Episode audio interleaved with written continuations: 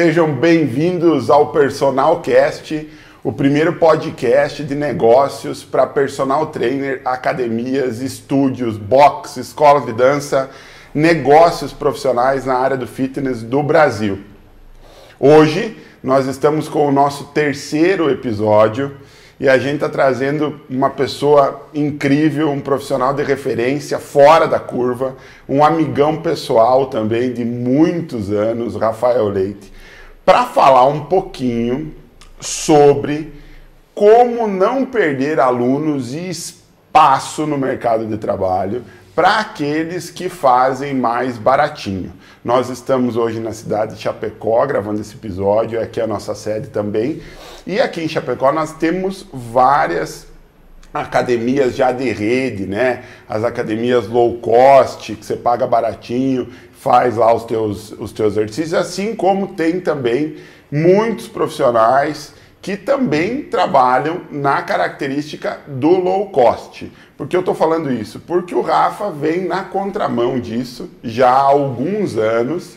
É, e lá, hoje no estúdio personal Rafael Leite, ele já, já conta com, inclusive, fila de espera para os atendimentos na contramão de todo esse movimento que existe hoje é, das academias de rede, das academias low cost ou daquele profissional que cobra baratinho. Rafa, muito bem-vindo, meu amigo, a esse momento aqui com a gente. É uma alegria enorme ter você aqui no nosso espaço para esse nosso terceiro episódio.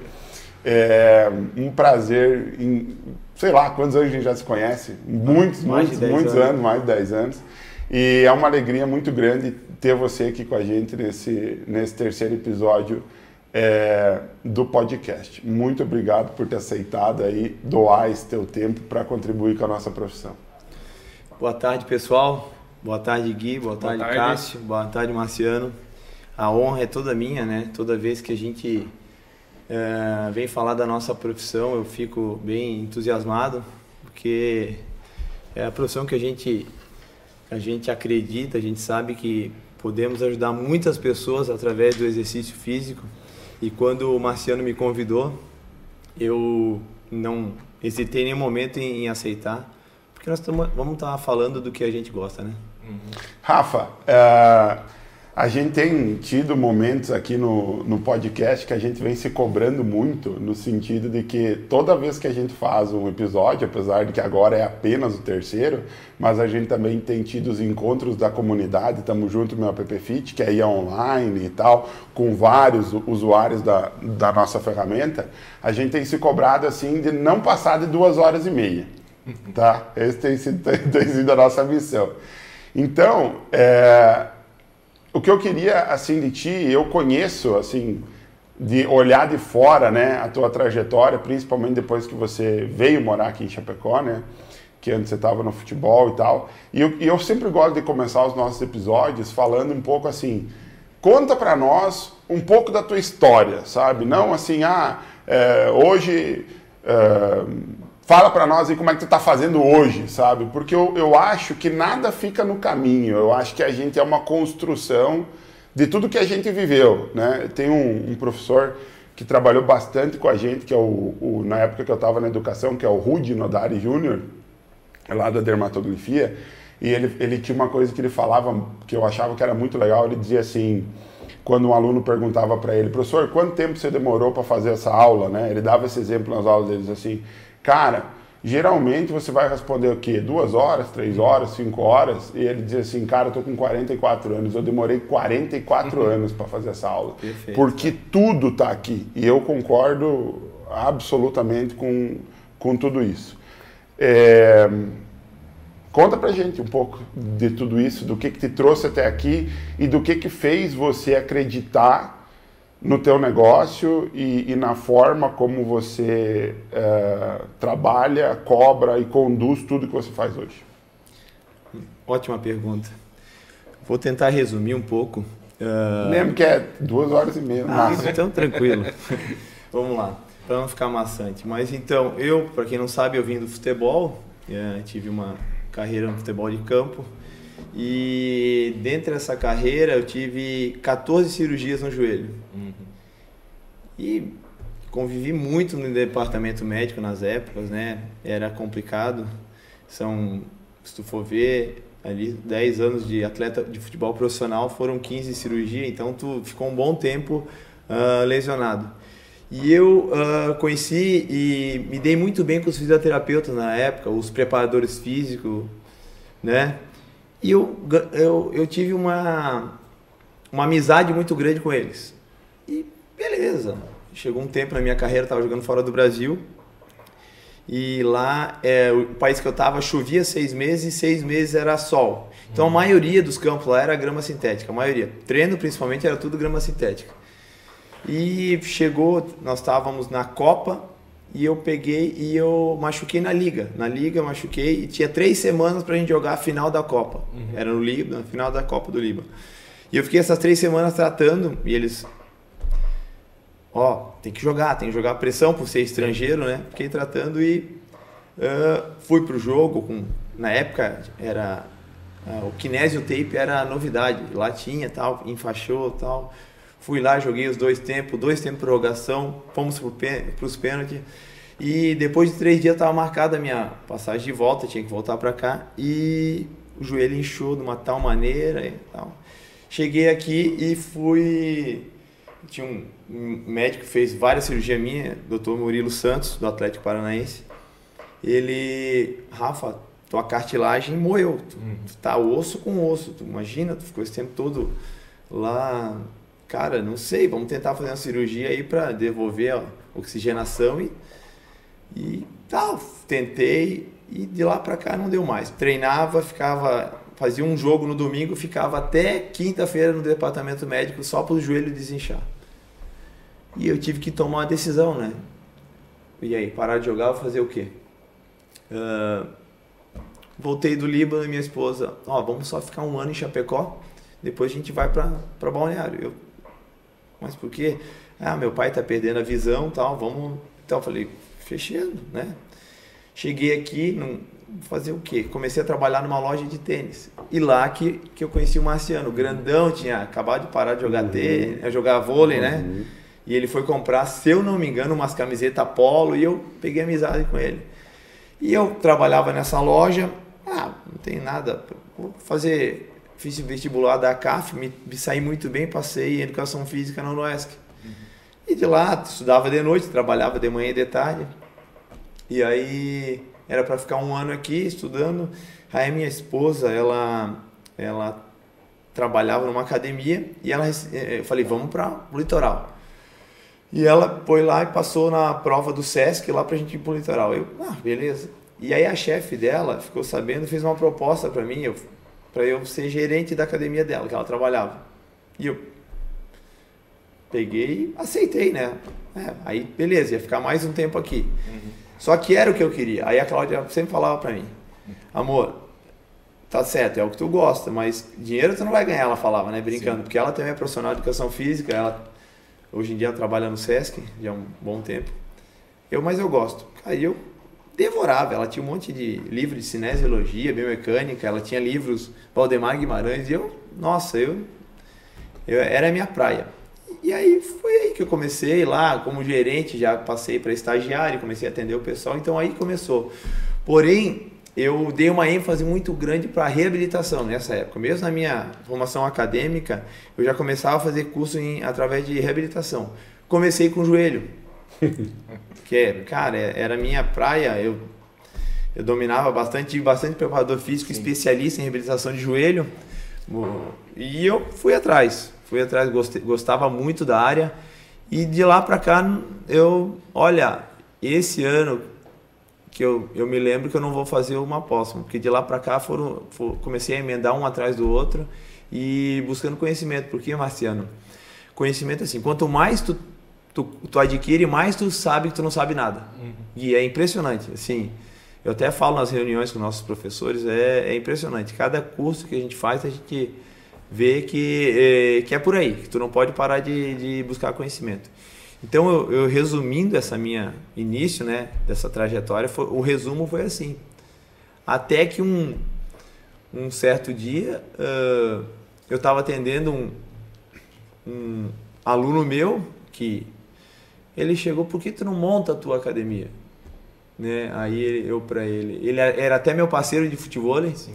na época eu falei, cara, eu não, não penso em academia, eu penso em, em estúdio. Ele, como assim estúdio? Cara, é, é, o seguinte, eu tenho um amigão meu lá no Canadá e eu, lá para a época 2013, eu gostava de crossfit. Então, na academia, academia então, eu já fazia clean, já fazia, né, fazia remesso, fazia jumping box. Nessa época eu tenho até vídeo no Instagram da minha esposa, que eu não era muito de rede social na época. Uhum.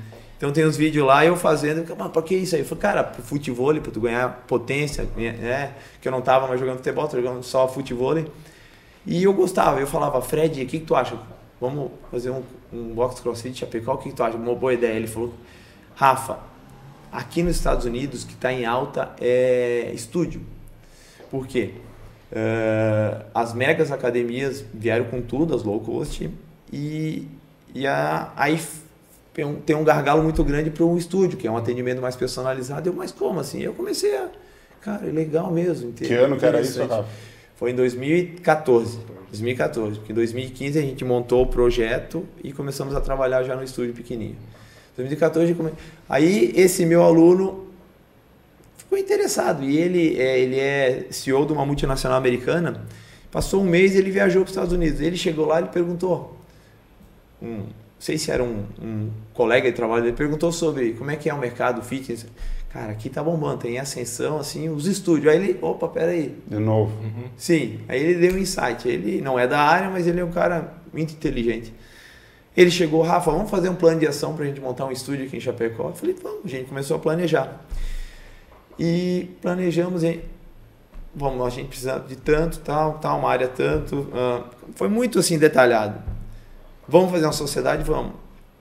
E eu nunca me esqueço. A minha esposa, ela, quando ela estava no primeiro ano de faculdade, ela, uma colega dela, tinha uma academia bem famosa aqui em Chapecó, que tem até Sim. hoje, uma baita academia. Ela, eles eram dono, elas eram dono. Eu, eu, amor, mas por que, que não deu certo? Amor, a gente não sabia administrar. A gente dava desconto para todo mundo, uhum. a gente. Uh, ah, era nosso amigo, treinava de graça. Sim. Chegou uma hora a gente não deu conta, tivemos que vender. E eu nunca esqueci disso. Uh, e quando eu fui fazer a sociedade com esse meu sócio, eu falei, tá, uh, eu vou fazer o quê? Aí ele, não, vamos pôr no papel tal. Eu falei, vamos fazer assim, tu administra e eu cuida da parte técnica. Ele falou, Rafa, perfeito. Você falou isso para ele? Falei para ele. Porque eu pensei assim, como que eu vou focar na biomecânica, focar na cinesiologia, focar na reabilitação, focar nas bioenergéticas e também ter que pensar nas exatas, ter que pensar em. E ele é da área, Rafa? Ele não é da educação física. Ele né? não é da educação física. Ele é um CEO de uma multinacional americana. Sim. Ele cuida de não sei quantos funcionários, mas ele é de formação contador. Uhum. Então ele é números, cara. Ele é números, ele é razão e eu sou emoção, assim vamos Sim. dizer.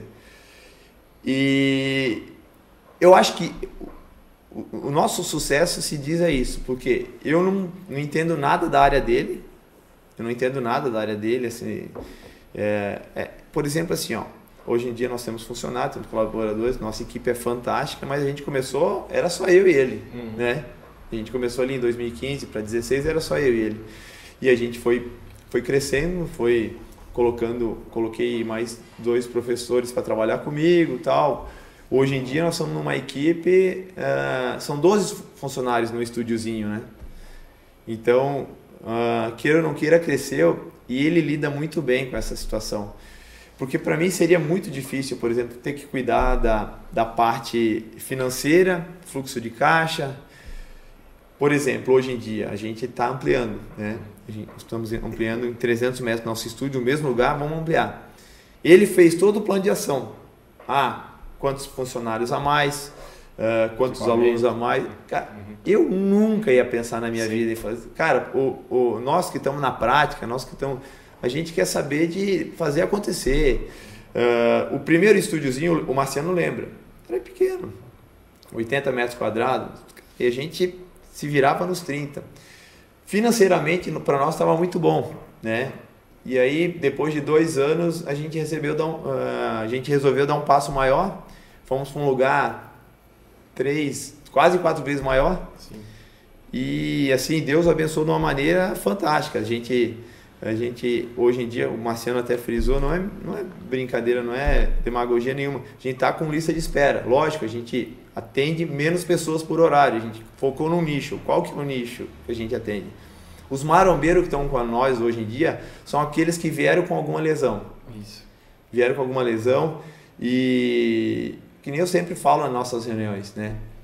A gente é pago para resolver o problema deles. Então a gente tem que buscar conhecimento para resolver o problema deles. E nós temos três, três palavras que a, gente, que a gente usa assim todo treino, que é ensinar, corrigir e motivar.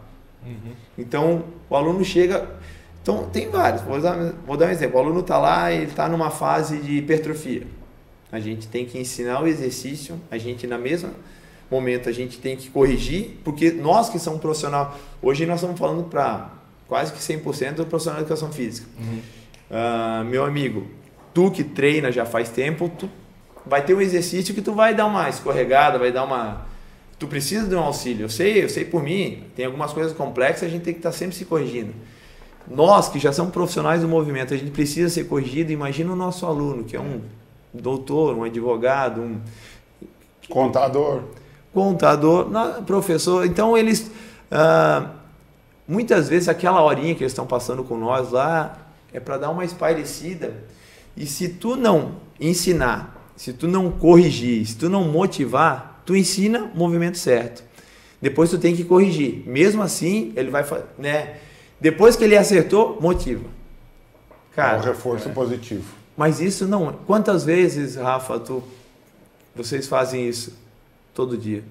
Ah, mas quantas aulas? Toda aula. Uhum. É impressionante, não? Quantos exercícios em todo exercício? Todos os exercícios. É assim, ó, o ser humano, ele esquece. Nós esquecemos. Uhum. Lá no estúdio a gente tem uma metodologia, né? não é engessada, porque ela vai em cima uh, de cada aluno. Ela é muito individualizada cada um, mas tem uma, uma metodologia. A gente uh, progride e muitas vezes regride sem problema nenhum. É, depende do padrão de movimento e tal. Uh, então, tu, tu tem o, o treino planejado para o aluno. O aluno, ah, aconteceu alguma coisa, viajou, tem problema nenhum a gente regredir. Mas por isso tu tem que estar no dia a dia lá. Uhum. E, e é assim, é, é, é que nem eu falo, toda reunião eu falo, a gente tem a, a, a melhor, a me, na minha opinião, é a melhor profissão do mundo. Por quê? A gente consegue fazer os nossos alunos produzirem mais. Com movimento, com exercício físico. Se eles produzem, eles vão ter mais disposição para trabalhar, eles vão ter mais disposição para cuidar do filho em casa, vão ter mais disposição para fazer o lazer que eles gostam. Viver melhor. Resumindo, viver melhor. Então, assim, ó, eh, eu, assim, não é do, não falo nada de quem, eu não, nós lá não não temos essa intenção de fazer nunca o antes e o depois. Mas o que eu acho bacana é quando vem uma mensagem, pô, professor, olha os nossos exames, tá? o meu exame como é que tá, olha como é que tá agora. Ô, professor, eu quero te falar uma coisa, eu não conseguia subir a escada lá do, do, do sítio e agora a gente tá subindo, tô subindo. Por que Ô, não o foco do antes Sim. e depois, Rafa? É, é muito pessoal meu, assim, vou te dar um exemplo, Marciano. Uh, se nós chegar aqui hoje, agora, né? Eu na, tu pegar, pegar o teu celular e bate uma foto minha, eu relaxo, né? Eu vou ter uma postura. Agora, Marciano, me dá 30 segundos. Eu vou lá, cara, faço 30 flexão de braço. Tiro a camisa, contrai o abdômen, estufa o peito, bate a foto. Uhum. Cara, o meu, meu antes e depois vai ser completamente diferente. Não critico quem faz de maneira alguma, isso aí é muito, muito pessoal. Só estou dando um exemplo que o que eu gosto de expor é mudança de vida. Porque o estético vai muito além. O estético é. A gente sabe que se tu não estiver descansando bem, se tu não estiver se alimentando bem, o exercício é só exercício, tu tá? Ah, Rafa, eu quero emagrecer. Cara, tu vai lá, tu vai lá ficar lá comigo duas, três horas na tua semana e o restante tu enche a cara, tu come que não o que não pode e não está nem aí. Pô, professor, não me deu resultado. Não, eu, eu tenho que ser realista. Tem que ser, tenho que falar, cara, Uh, emagrecimento é mudança de hábito. Aqui vai ser uma parcela pequena. Se tu não se alimentar direito, se tu não uh, dormir bem, cara, muitas das vezes o teu aluno vai ficar ali duas horas contigo, três horas, né, durante a semana. Tu tem que dar um jeito de manter ele motivado para treinar. O que que te dá resultado? Seja ele para emagrecimento, seja ele para hipertrofia, seja ele para reabilitação, é tu ir treinar. Uhum. Pronto, basicamente, vai treinar. Ah, pô, tem o, o treino A é muito melhor que o treino C, só que o treino C é melhor do que o sofá. Uhum. Por exemplo, assim, uh, ali no estúdio chega muita gente para pegar ideias da nossa metodologia, de como a gente trabalha tal, cara, e eu abro para todo mundo aqui na região, pessoal de Passo Fundo, Pato Branco, Beltrão, Cascavel, vem, vem muita gente mesmo. E eu, porque ali a gente sempre traz muito custo de fora, pós-graduação tem muita gente boa estudando ali. E eu sempre abro o jogo. Aí muitas vezes meus professores, professores perguntam, pô, por que tal? Eu falo, gente, quanto mais pessoas tiverem capacidade na nossa área, mais vão valorizar a nossa área. Claro. É. Isso é, isso é. É por isso que a gente está aqui agora, por exemplo. É isso aí. Esse é o, como tu gosta de falar, o pulo de, do gato. O pulo do gato. Marciano, tu já notou, depois da pandemia para cá, quantas farmácias abriram uhum. na nossa cidade? Meu é Deus, absurdo. Eu fico. Olha só.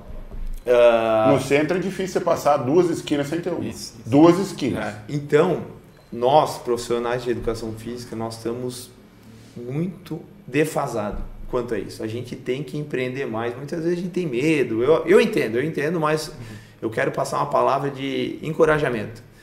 Uh, tem muita gente que não treina. Se tu for ver estatisticamente, 4% né, da população faz exercício com auxílio de um personal trainer. É, é pouquíssimo. Uhum. Isso aí não. É... Oh, Rafa, mas agora eu só vou fazer um. Sim. Eu acho que é uma coisa. Você falou um negócio aí agora que me chamou muita atenção no sentido de, dessa questão do encorajamento que você falou. Eu acho que, bom, eu vou dar um exemplo prático aqui. Todo mundo está vendo a gente aqui agora e tal, mas para gente, para nós estarmos aqui neste momento, tem a agência de publicidade aqui fazendo os cortes, com tudo ligado. Teve toda uma preparação de equipamento. É, eu tenho dois filhos, tem que ter alguém cuidando deles lá. Você também está na escola agora, mas eles vão ter que sair da escola. Minha esposa vai ter que estar tá lá com eles. O Rafa, uhum. quantos filhos tem, Rafa? Porque três, eu três. Eu perdi a conta, mas tu tem três, né? Sacaneando. O Gui ainda não tem filho. É. Chega a tua hora. É. Mas, para ele estar tá aqui, tem que ter uma série. O Gui, ele trabalha com a gente principalmente, né? principalmente, é uma das, uma das coisas que ele faz, principalmente na parte do tráfego. Para ele poder estar tá aqui, tem muito de coisa que ele teve que programar para acontecer enquanto ele está aqui. As coisas dele não estão paradas. E aí, cara, que é um gancho que eu acho que a gente precisa fazer nesse momento, mas olha, precisa, isso inclusive seria um, é um apelo meu do Marciano aos profissionais, aos nossos colegas. Cara, não faz sozinho, velho. Não. Não faz sozinho, cara. O, o medo, o, essa questão do encorajamento, estou arrepiado aqui falando disso, cara. Essa questão do encorajamento, do medo e tudo mais, é porque o cara muitas vezes diz assim, e tem muita gente falando isso, que na minha opinião um desserviço para a área, quer dizer assim, você personal tem que ser uma empresa. Cara, nenhuma empresa, nenhuma empresa como é o, o Rafael tá lá dentro da empresa dele, ele não, ele depois o Rafa vai falar um pouco mais da importância disso, que eu acho que isso é um detalhe muito importante. Mas ele tem um sócio contador, velho. É. As pessoas não estão olhando para isso. Olha, uma vez, um tempo atrás. tem várias partes, né? Um, um, tempo atrás, eu e o, eu e o Cássio, que está aqui, que é da agência, o, eu, a gente gosta muito de vez em quando fazer um hambúrguer e tal, né? A gente adora isso, na verdade. E aí, o, o Cássio um dia ele disse assim, cara, eu não sei, tô com vontade de abrir uma hamburgueria e não sei o quê. Eu falei para ele assim, cara, e quem que vai fazer esses hambúrgueres? Esse é você? Porque você gosta de fazer. Uhum. Eu também gosto de, do fazer, do estar tá ali envolvido com isso, que é a emoção. Mas quem é que vai estar tá cuidando do teu negócio. Porque muito cozinheiro top quebra, vai à falência, não se recupera mais, porque ele queria ter um restaurante. Ele não quer ter um restaurante, ele quer cozinhar. É. São coisas totalmente diferentes. Você quer ter uma academia ou você quer que o teu trabalho como personal trainer, como profissional da área, chegue ao máximo de pessoas possível. Isso é totalmente diferente, cara. As pessoas não entendem, os profissionais não entendem isso. Ele acha que ele vai continuar conseguindo ser profissional, ser o personal, ser o cara técnico lá de dentro do negócio dele e ter o negócio ao mesmo tempo. Impossível. É impossível, cara. É impossível. E tem muita gente, mas, cara, muita gente vendendo isso hoje pro, pro, pro, pro profissional. Não dá certo. Não dá. Não dá certo. Por quê? Porque você precisa de alguém no back que é profissional em fazer esse planejamento que o Rafa acabou de fazer. Eles começaram lá, peguei até uma linha de tempo. 2015, 2016, um estúdio de 80 metros quadrados. 2018 você já se mudou para onde você está hoje. Sim, né? 400 e, 400 e poucos metros quadrados. Então você veja, dois, 24 meses, isso saiu de 80 metros quadrados para 400 metros quadrados. Para quanto? Agora 22? Mais. Vamos que lá, é, que é quatro aninhos? É, quatro aninhos, é. Quanto tempo? Pra, que espaço que vai, vai tamanho? Vai aumentar em 300 metros. Vai quase dobrar. 700 metros de área para é, trabalhar. É. Cara, você veja o seguinte, ó. Aí, aí eu pensar pequeno. Aí eu pensar pequeno, que é assim, ó. Não, eu vou sozinho porque eu vou pegar um sócio. Pá, vou ter que de repente dar metade pro cara. E aí você, você eu vou ficar lá trabalhando. Cara do céu. É. Cara do céu. Se você não quer ir trabalhar na tua profissão, você errou de profissão. Vai fazer outra coisa na tua vida. Você pensa assim, pá, mas eu vou ter que ficar lá trabalhando. Se para ti o trabalho não é uma diversão, claro que tem os momentos difíceis. Tem aquela madrugada que a piazada passa chorando, você dormiu duas horas, cinco horas, seis horas da manhã, você tem que estar tá lá, ok. Mas é o lugar que você queria estar trabalhando? Cara, se é, foca nisso, cara. Deixa a administração do teu negócio. Não é que essa pessoa vai administrar e vai ter passar o que ela quiser. Não. Vocês vão, vocês vão trocar, vocês vão conversar, a coisa vai. Mas, bicho, olha isso aqui, ó. Em 2016, ó. 17, 18, 19, 20, 21, 22. Seis aninhos. 80 metros quadrados para 700 metros quadrados. Isso é nove vezes, para não arredondar para 10 vezes. Cresceu 10 vezes em metros quadrados por ano e tem fila de espera. O que, que é isso, cara? Não vai sozinho. O medo, ele se dá porque você está indo sozinho. Você está acreditando em alguém que está que tá te vendendo um negócio aí para ele ganhar dinheiro, que está mentindo para você. Está mentindo para você. Não vá sozinho. Pega um sócio, pega um parceiro se você já tem grana, se você já está estruturado para colocar um negócio para ti, mas você gosta do, da parte técnico, técnica, tem empresas muito bem estruturadas que fazem essa gestão que o sócio do Rafa faz para ele. Então eu queria fazer isso aqui porque tem muita gente hoje na internet, cara, vendendo para o personal trainer que ele tem que fazer tudo. É impossível você fazer tudo. Que ele tem que gravar a aula dele, que ele tem que editar a aula dele, que dá para ele fazer tudo, não dá. Né? Eu, eu acho muito importante dizer isso, que isso trava o cara na hora de empreender. E é isso que trava o cara. Não é, porque, assim, beleza, eu vou fazer um investimento. Vamos imaginar o seguinte: lá em 2016, Rafa, 2016, com 80 metros quadrados, assim, um aproximado para você criar o teu estúdio.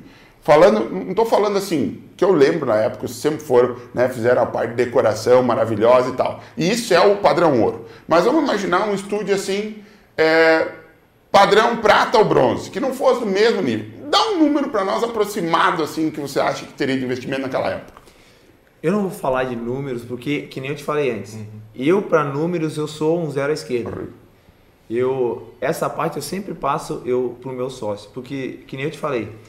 Mas sabe por que eu te fiz essa pergunta? Hum. Eu te fiz essa pergunta para a pessoa entender assim. Vamos, eu, eu vou chutar aqui para ti, porque eu lembro que na época você trabalhava muito com muita coisa livre, não tinha aquela quantidade de equipamentos que hoje dá, dá para se dizer, eu diria assim, os equipamentos mais funcionais, mas que envolvem um investimento mais alto que você já tem no seu estúdio hoje. Estou falando daquele primeiro PMV lá, produto mínimo viável, assim, que já era um, um negócio legal que vocês fizeram lá, mas dentro de 80 metros quadrados. Eu vou colocar um número hipotético, tá? Só para galera. Vamos imaginar que lá em 2016 fosse 100 mil reais. Estou chutando aqui um número que de repente o Rafa vai dar risada em mim. Mas só para você entender, eu quero dar um exemplo prático para quem está vendo a gente agora. 100 mil reais, se você vai tirar do teu bolso sozinho, dói. E aí te trava. Mas quando você pensa assim, opa, só um pouquinho. Eu vou fazer uma parceria aqui com o Gui, meu sócio. Gui, o que, que tu acha?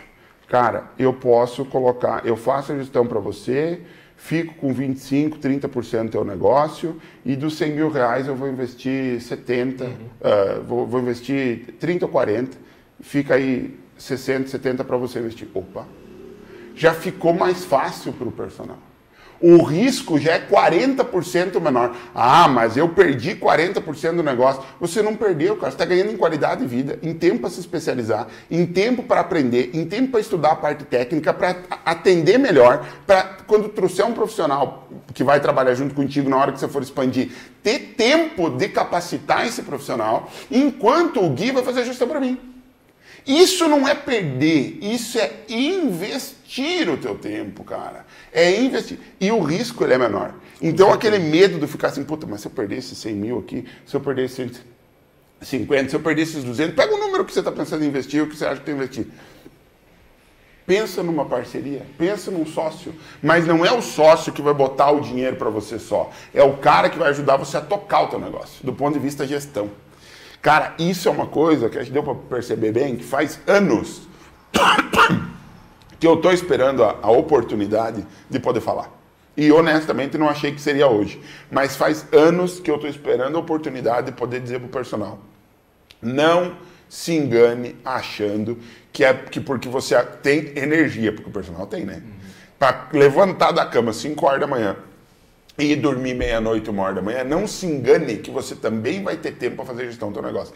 Gestão de negócio não é chegar em, casa, chegar em casa de noite, 11 horas, meia-noite, abrir o teu computador, pegar uma planilhazinha de Excel e lançar o que, que você gastou, o que, que tem para entrar. Isso não é gestão. Isso não vai fazer você sair em 5, 6 anos de um espaço de 80 metros para um espaço de, de 700 metros. E se você não pensa nesse crescimento, nem começa. Fica só como personal.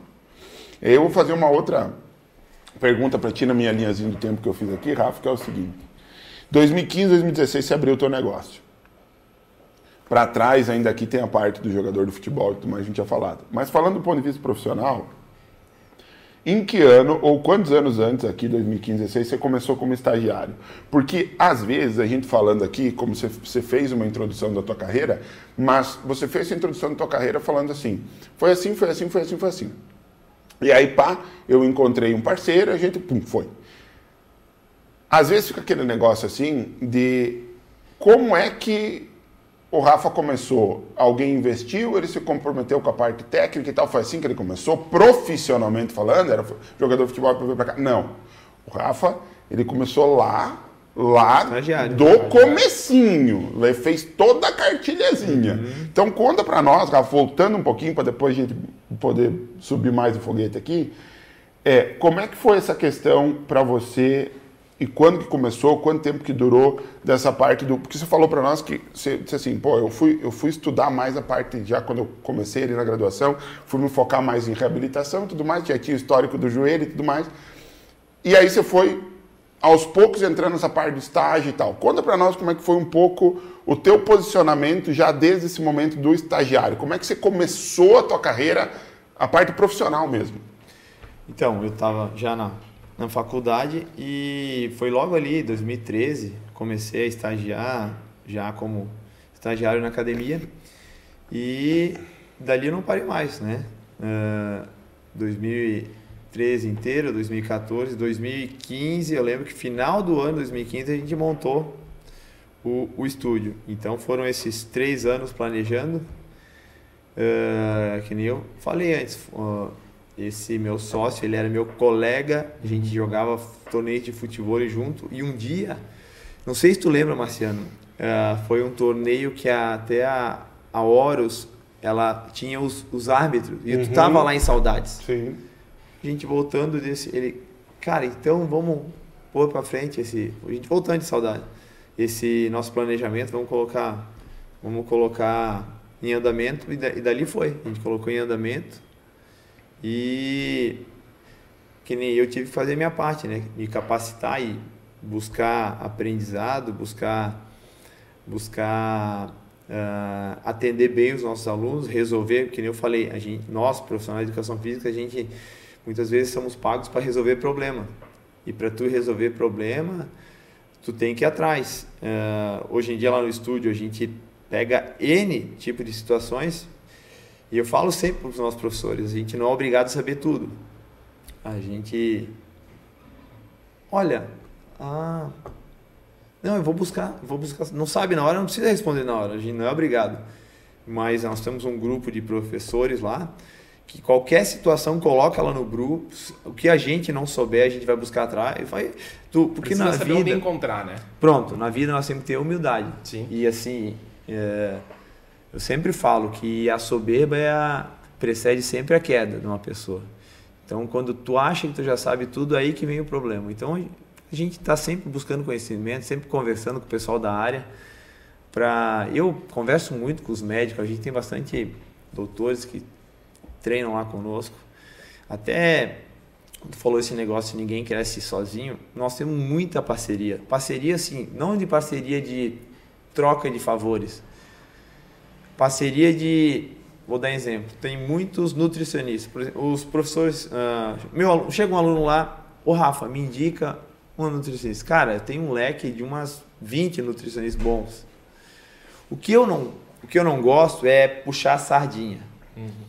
Porque, por exemplo, assim, ó, a nutricionista, cada profissional se adequa, se adequa, cada profissional se adequa e cada aluno se adequa. Por exemplo, vamos lá, estão em três aí. Vai três, cada três vai ter um gosto diferente. Uhum. Então eu sei que tem muitos bons, com boas estratégias, né? E eu gosto de falar que, ó, tem esse leque, mas assim, qual que tu indica? Eu falei, são muito bons. Ah, médico tal, qual, cara, ó, tem esses aqui que são muito bons. E com esse trabalho transparente que a gente adquiriu desse tempo aí, muitos fisioterapeutas aqui, aqui na cidade tem bons. Eu lembro que na época que eu comecei a trabalhar com um movimento aqui em Chapecó, todo mundo ia para Chapecó, para Passo Fundo, todo mundo, Passo Fundo, Passo Fundo. É, Passo Era, Fundo é um, é um polo. Sempre foi um polo, né? Saúde. Só que agora eu arrisco dizer que mudou. Tem muitos médicos bons aqui na cidade agora. Graças a Deus tem muito clínicas de fisioterapia muito, tem muitos osteopatas bons que trabalham em conjunto. Uh, que eu sempre falo, uh, profissional de educação física ele tem que trabalhar em conjunto com um bom nutricionista, com um bom médico, com um bom fisioterapeuta, porque a Qualquer hora da vida uma pessoa vai precisar. Ah, o cara deu um mau jeito nas costas. Pô, uhum. o cara deu uma é, é, que sabe que lesão é, um é complicado. o outro, né? Um, é, um é complemento do outro. Eu gosto sempre de trabalhar em conjunto. E voltando ali à pandemia, eu falo da pandemia porque foi, foi um, eu acho que foi um divisor de águas para nós profissionais de saúde, né? Uhum. Eu tinha um pensamento muito, muito assim. Chegou na pandemia, eu falei, cara, eu pensei comigo, tá tudo fechado, o pessoal vai precisar se exercitar. Vamos Chamei meu sócio, cara, vamos contratar. Ele, tu tá louco, tá todo mundo demitindo. Cara, vamos contratar. O pessoal vai precisar de saúde, eles estão, ó, eles não estão deixando nem correr na rua, então vamos, vamos dar um.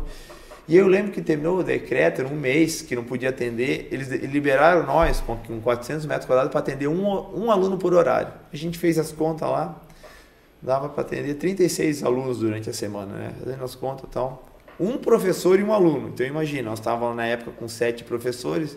Não mandaram ninguém embora, né, Rafa? Não mandamos, contratamos. Contratamos mais um professor nessa época. O que, que a gente fez?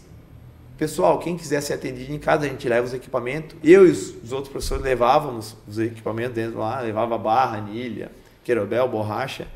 E ficava sempre um professor que ia revezando para atender esses 36 alunos. O que me chamou mais atenção estava no auge, né? Ninguém sabia o que era Covid, estava bombardeando. Tu, tu. É. Eu postei lá no nosso Instagram, no grupo do estúdio, dos 36 alunos, 35 eram quem? Médicos. Uhum.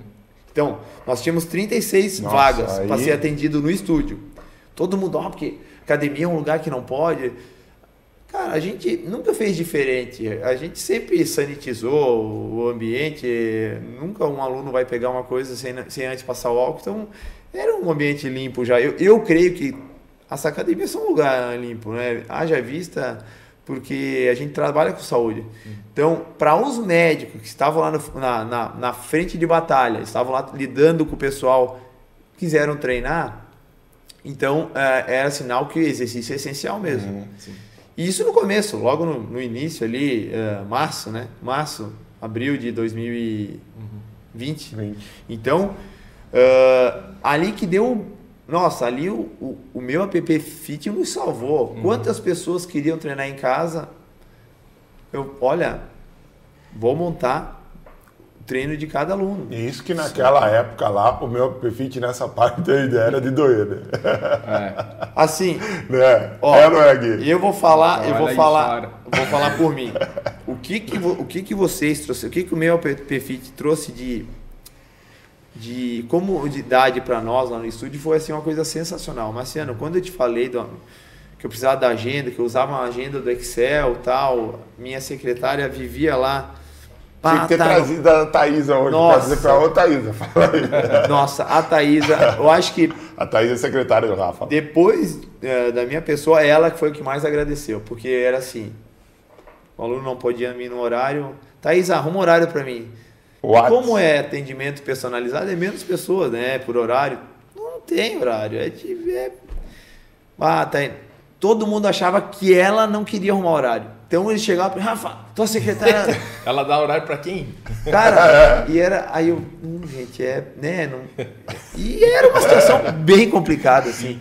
Quando vocês arrumarem a situação da agenda. Cara, eu falei assim, ó, meu, isso aqui é ouro. E... Ainda estamos arrumando, né? Não, e assim, ó, e começou, nunca termina, né? E começou a vir atualização, começou a vir atualização, e começou a vir atualização. Eu, cara, esses caras não param. Eu falo, gente, eu só da agenda já matava pau. Depois que eu comecei a trabalhar em casa, mandando os treinos para os alunos, então. E aí chegou outros profissionais, né, uhum. dono de. Rafael, o que, que tu acha? Eu falei, cara, e o que, que tu acha disso que eles oferecem? Eu falei, cara, eu uso isso. Só que tem uma gama de produtos ali dentro daquele meu app Fit que eu não faço ideia, cara. É, é, é aquilo é ouro. Eu comecei a, a, usar mais depois que teve a pandemia ali. Então, uh, assim, da nossa parte, não tem, não tem. Foi, foi uma coisa assim sensacional para o estúdio.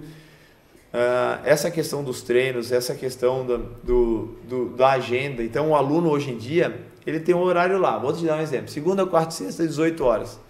Ah, ele, pô, vou ter um compromisso na segunda. Vai lá, cancela, já marca o treino dele na terça, na segunda de manhã. Vem outro dia que tá vago e pronto. É. Então não ficou a, a gente tirou aquela pressão em cima da secretária da Thaisa. Então, Uh, o aluno, ele, é, ele, ele tem a autonomia de marcar o horário dele. E do então, próprio negócio, né? Porque os caras ficam naquela, pô, os caras lá no Rafa não querem. Pronto, aquilo lá tirou uma. Então agora todo mundo tem mais empatia em relação a, a Thaís e empatia em relação a, a nós também. Sim, Sim, tem uma, uma frase do Steve Jobs, né, que a gente fala muito, que quando ele foi apresentar o computador, né, o Macintosh, lá o primeiro computador, ele fala: eles não sabem ainda o que eles querem. A gente vai colocar essa ideia na cabeça deles. Entende? Muitas vezes a gente não sabe, a Thaís, você nem sabia, nem nós sabia que ia criar uma agenda. É. A gente se olhou assim, bah, o Rafa tá com Tá precisando disso aí. Tá precisando disso aí, a Thaís tá se vendo louca lá. Já sei.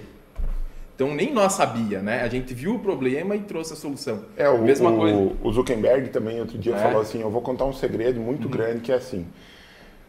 Quando você, quando a gente começou, ele falou, falou da vida dele, né? Quando a gente começou a, a pensar em criar alguma coisa que fosse um, uma espécie de rede social para comunicação, a gente nunca imaginou que ia criar uma coisa como o Facebook. Uhum.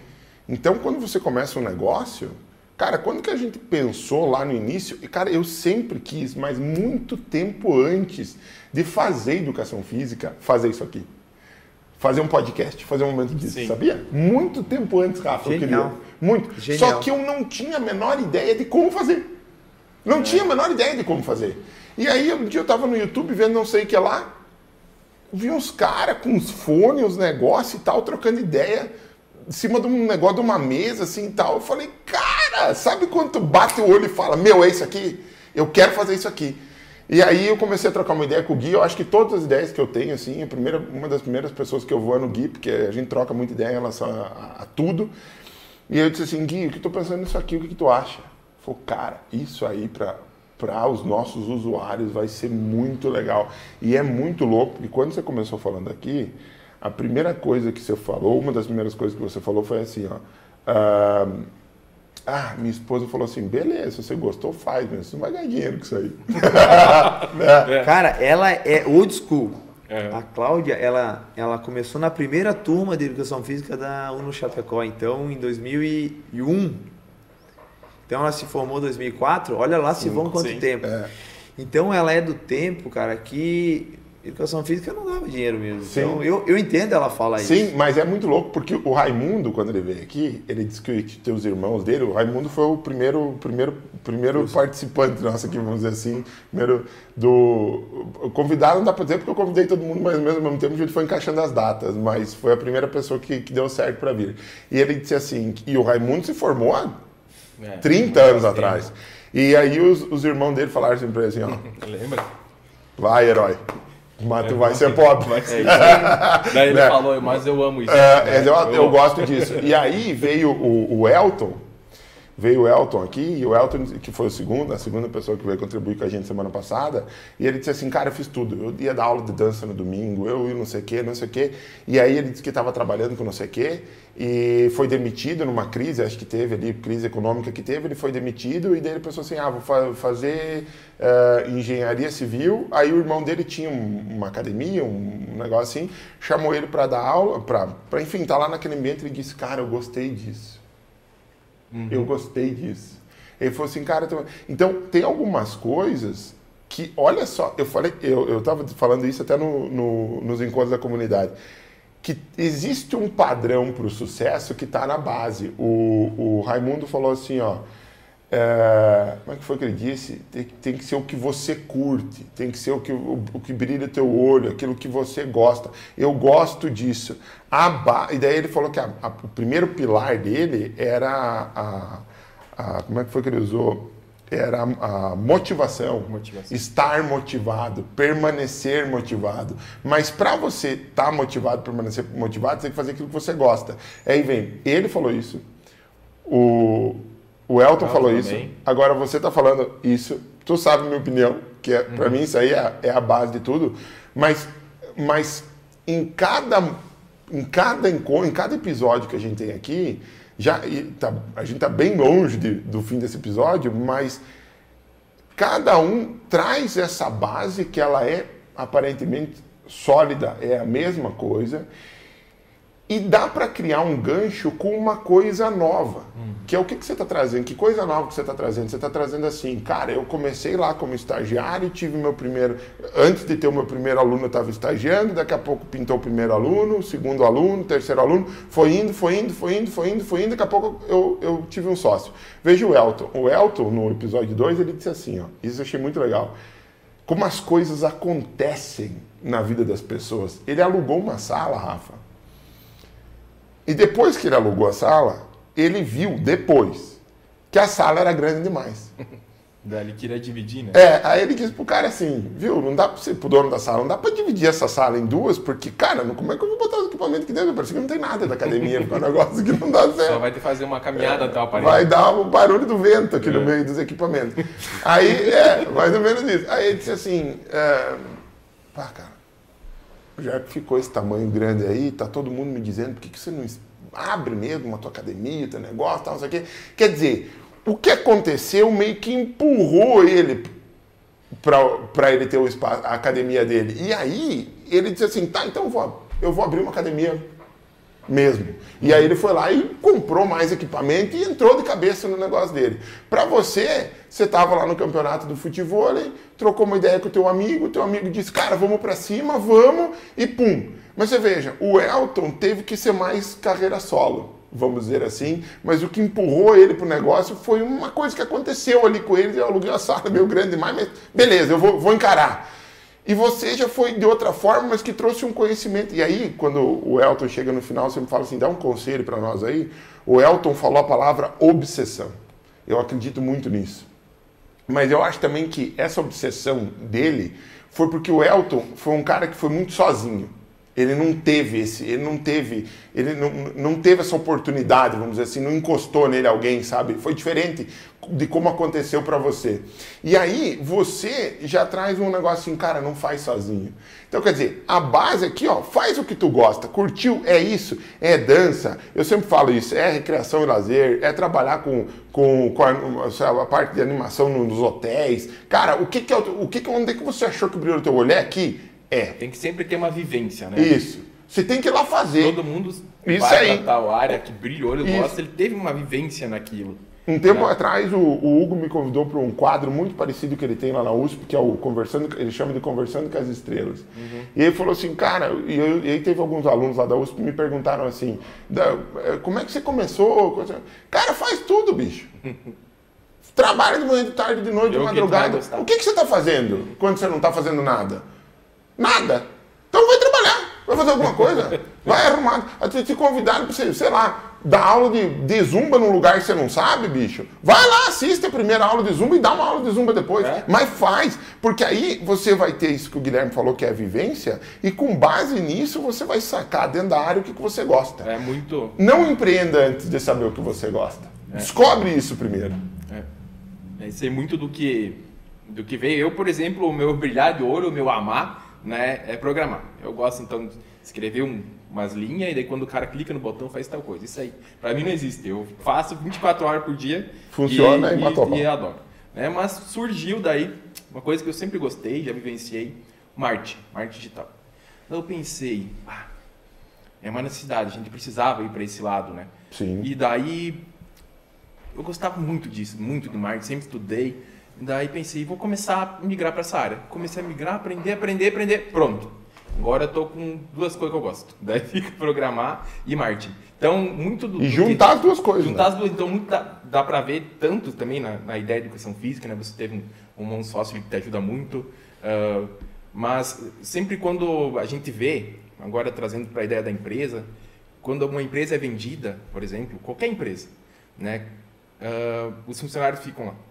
Né? Porque o que faz a empresa dar certo é os funcionários. São as pessoas. São as pessoas. pessoas. Então a gente sempre percebe isso, né? Tipo, não existe assim, ah, vou comprar lá o Elon Musk lá, comprou o Twitter, vou colocar minha equipe lá dentro. Não, por quê? Porque o Twitter já está dando certo há 20 anos, 15 anos, né?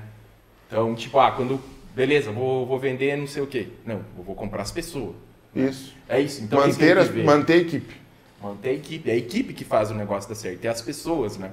E para isso, você tem que ter a base que é fazer aquilo que você gosta. Fazer aquilo que tu gosta. E daí depois sim pensar uhum. em expandir isso que você gosta. Em dois, quando que você começou como estagiário, Rafa? Que ano que foi? Você lembra? 2013. 13. 2013. Formou em? Eu não me lembro disso. Que ano que foi? Mas foi 15. 15. 15 para 16, né? É. Então você veja que você formou e abriu o teu estúdio muito próximo, né? Sim. né? Muito próximo. E você acha, Rafa, que tudo isso teve uma relação dessa, de certa forma, explosão entre você se formar, já abrir o teu estúdio e agora a gente já está aqui em 2022 numa área de 700 metros quadrados. Você acha que houve aí uma relação de aceleração com o esporte? Você acha que o esporte e a tua história dentro do esporte tem algum vínculo com o que você conquistou hoje? Eu acredito que seja o conjunto de, da obra, né? Ah, que nem agora o Gui e tu também estava falando, Marciano. Uhum. Quando a gente gosta do que a gente faz, a gente busca informação. Sim. Uh, eu tive a minha fase de atleta de futebol profissional, tive minha fase de atleta de futebol, tive a minha fase, agora estou tendo a minha fase de atleta de tênis, e a gente vai buscando muito conhecimento para esse esporte. Hoje em dia estamos buscando conhecimento para o beat tênis, buscando conhecimento para o paddle, para corridas de rua. Então são, são áreas que eu não vivenciava, porém eu tenho que entender o básico. Eu tenho que saber da biomecânica do, do beat tênis, do saque, eu tenho que saber da aceleração, desaceleração de um paddle. Uhum. Isso abre um leque muito grande de informação para a gente poder trabalhar o quê? Prevenção com esses atletas. Sim.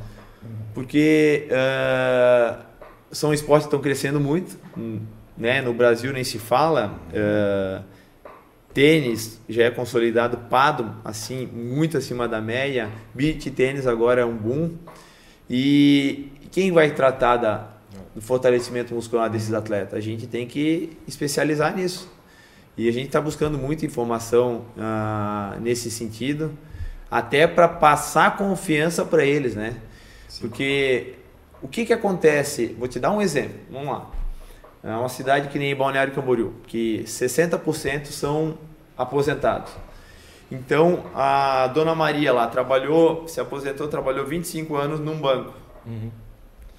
Pô, ela não tinha tempo, ela trabalhava, ela cuidava dos filhos e tal, ela não tinha tempo para cuidar da saúde. Ela tá lá em Balneário Camboriú, aí as amigas dela do condomínio, ou oh, vamos jogar beach tênis. Uhum. Então ela ficou lá, vamos supor, 45, 50 anos da vida dela com o braço para baixo. Aí agora vai lá numa partida de beach tênis, só aqui, ó, pra quem não sabe, tu tá uhum. com a raquete aqui em cima. Sim. Ó, cara, não precisa entender muito de movimento para saber que ela vai ter algum problema no, no manguito rotador. Não está preparada para uhum. isso. Pronto. Então, uh, só que por outro lado, ela, ela fica tão satisfeita com aquela endorfina, com aquela adrenalina que é liberado com, com o esporte que ela nunca fez, ela se sente uma atleta. E é verdade. Sim. Para quem, quem é do esporte, não tem coisa melhor não, que tu. É. Quem corre, cara, vai lá dar uma corrida de 5 km lá, baixa o, o tempo dele. Cara, é sensacional. O cara que joga um vôleizinho, Marciano, uhum. o cara que joga uma partida de tênis, cara, pá, vou dar um exemplo. Chegou muito pra mim ali, pô, eu não posso mais jogar futebol, o meu joelho e tal. Aí tu vai ver, o cara tá acima do peso, muito impacto. O cara não tem mobilidade nenhuma de tornozelo, o quadril todo travado. Claro, o cara é uma bomba relógio. A qualquer uhum. momento que ele for jogar, ele vai, né? Aí tu entra na, nessa parte psicológica começa a conversar, cara, vamos fazer um trabalho multidisciplinar, vamos, vamos tentar ir aos poucos, tu baixar o peso, vamos fortalecer essa musculatura que, cara, tu vai jogar um futebolzinho, né? Não precisa ser que nem tu jogava antes, é alto Mas alto possibilita nível. ele. Né? Possibilita né? ele. Mostra o caminho e vai lá. Muitas vezes tu começa já dar uns exercícios já específicos pro futebol e ele vai, pô, cara, pior que eu acho que eu posso mesmo. E é, uhum. nós podemos muitas vezes não pode naquele determinado momento, uhum. mas tem um caminho a percorrer. Isso eu estou falando para o futebol, eu falo para o tênis, eu falo para o beach tênis, eu falo para o pado, falo para a corrida. Cara, quantas vezes chegou lá um aluno, cara, eu gostava de dar minha corridinha, mas pô, o médico falou que não dá, que as minhas costas não dá. Uhum. Eu entendo esse médico falar isso. Pô, o cara tava lá com sobrepeso, tava lá em curto encurtamento de isquiotibiais, o cara não tinha mobilidade, o cara vivia o dia todo sentado, aí uma vez por semana queria correr. Vai ficar todo quebrado. Cara, aí o... Para então. É o cara que joga bola, né? É, é a, pronto. É a função do médico é um prato dizer... feio, é um prato feito para um ortopedista, por exemplo. Um cara que não se cuida e vai jogar uma bolinha final de semana. Cara, é muito eu, fácil. Aconteceu isso. Eu jogava toda semana, aí quebrei o tornozelo uma vez, recuperei, quebrei o outro. Aí falei, não tem como jogar mais. Mas claro, né? Tá, tudo envolve isso que tu falou, né? Eu só saía jogar bola. É isso. Eu não tinha, não tinha uma preparação. Nada. Isso. Mas e tu uhum. e a torcida do Flamengo, que é muito comum. Né? é. é. muito comum. Mas para tu, para tu colocar isso na cabeça das pessoas, tu tem, uma, tem que ter uma certa amizade, tu tem que passar confiança. E Cara, é aí, você tocou agora, é esse ponto exatamente que eu ia te perguntar. Você falou um pouquinho atrás, e agora também, antes você falou lesão, agora você falou prevenção, e antes você falou assim, os marombeiros que estão comigo hoje, que são os caras que estão lá pegando pesado, eles, quando chegaram, estavam com uma lesão, né? Os teus, os teus bombados hoje, né? E bombadas, vamos dizer assim. E aí você também falou do viver melhor, né? Do cara que chegou lá muitas vezes, estava já numa situação ali, como você falou, uma bomba relógio, já tinha explodido, né? E tal. Mas geralmente é do ser humano o negócio do imediatismo, né? O negócio do cara, eu quero ter esse resultado já. Quer dizer, eu peguei o exemplo, você estava falando aí de o cara querer voltar a jogar uma bolinha, o cara querer a, a senhora lá que ficava com o braço para baixo o tempo inteiro, agora ela vai movimento para cima e tal, mas para ela chegar nesse movimento para cima, primeiro você vai ter que fazer uma preparação para ela poder chegar lá. Pensando aqui, isso é meio, do ponto de vista comercial, isso é um podcast de negócios, isso é meio contra uh, fidelização do público num primeiro momento, porque você vai dizer para o que eu estou ouvindo de ti aqui, não estou lá no teu dia a dia para entender, justamente por isso a pergunta é assim, a pessoa no primeiro momento ela vai dizer assim, pô, eu vou lá no Rafa, que eu, eu diria que é todo mundo que começa a fazer exercício já começa desistindo, porque ele começa como? Ele diz assim, pô, agora eu vou ser fitness. Então é o seguinte, eu vou parar de beber, eu vou parar de comer umas coisas que eu não posso comer, que eu já sei, todo mundo sabe que eu não posso comer isso aqui, porque senão eu não vou emagrecer. Eu vou começar a dormir melhor, descansar melhor, vou começar a fazer um, um gerenciamento da minha vida para dar uma segurada no estresse, porque senão vai ativar os gatilhos, toda aquela coisa que todo mundo já sabe. E também vou comprar um tênis caro e vou lá começar a fazer exercício, porque esse tênis aqui e tirar foto na academia também vão me ajudar a emagrecer. Bem abraço. Beleza, é, exato. Aí eu, eu fico com isso e eu digo assim, já começou a dar errado, porque a pessoa ela vai ter o aumento do cortisol porque a alimentação vai estar tá lá embaixo, então o prazer ali já vai diminuir, o cortisol vai aumentar, ela não está comendo aquilo que ela gosta. Vai começar a fazer o exercício que vai aumentar mais ainda esse cortisol, ela vai passar o dia inteiro com dor e pensando em comer um xizão. É isso aí.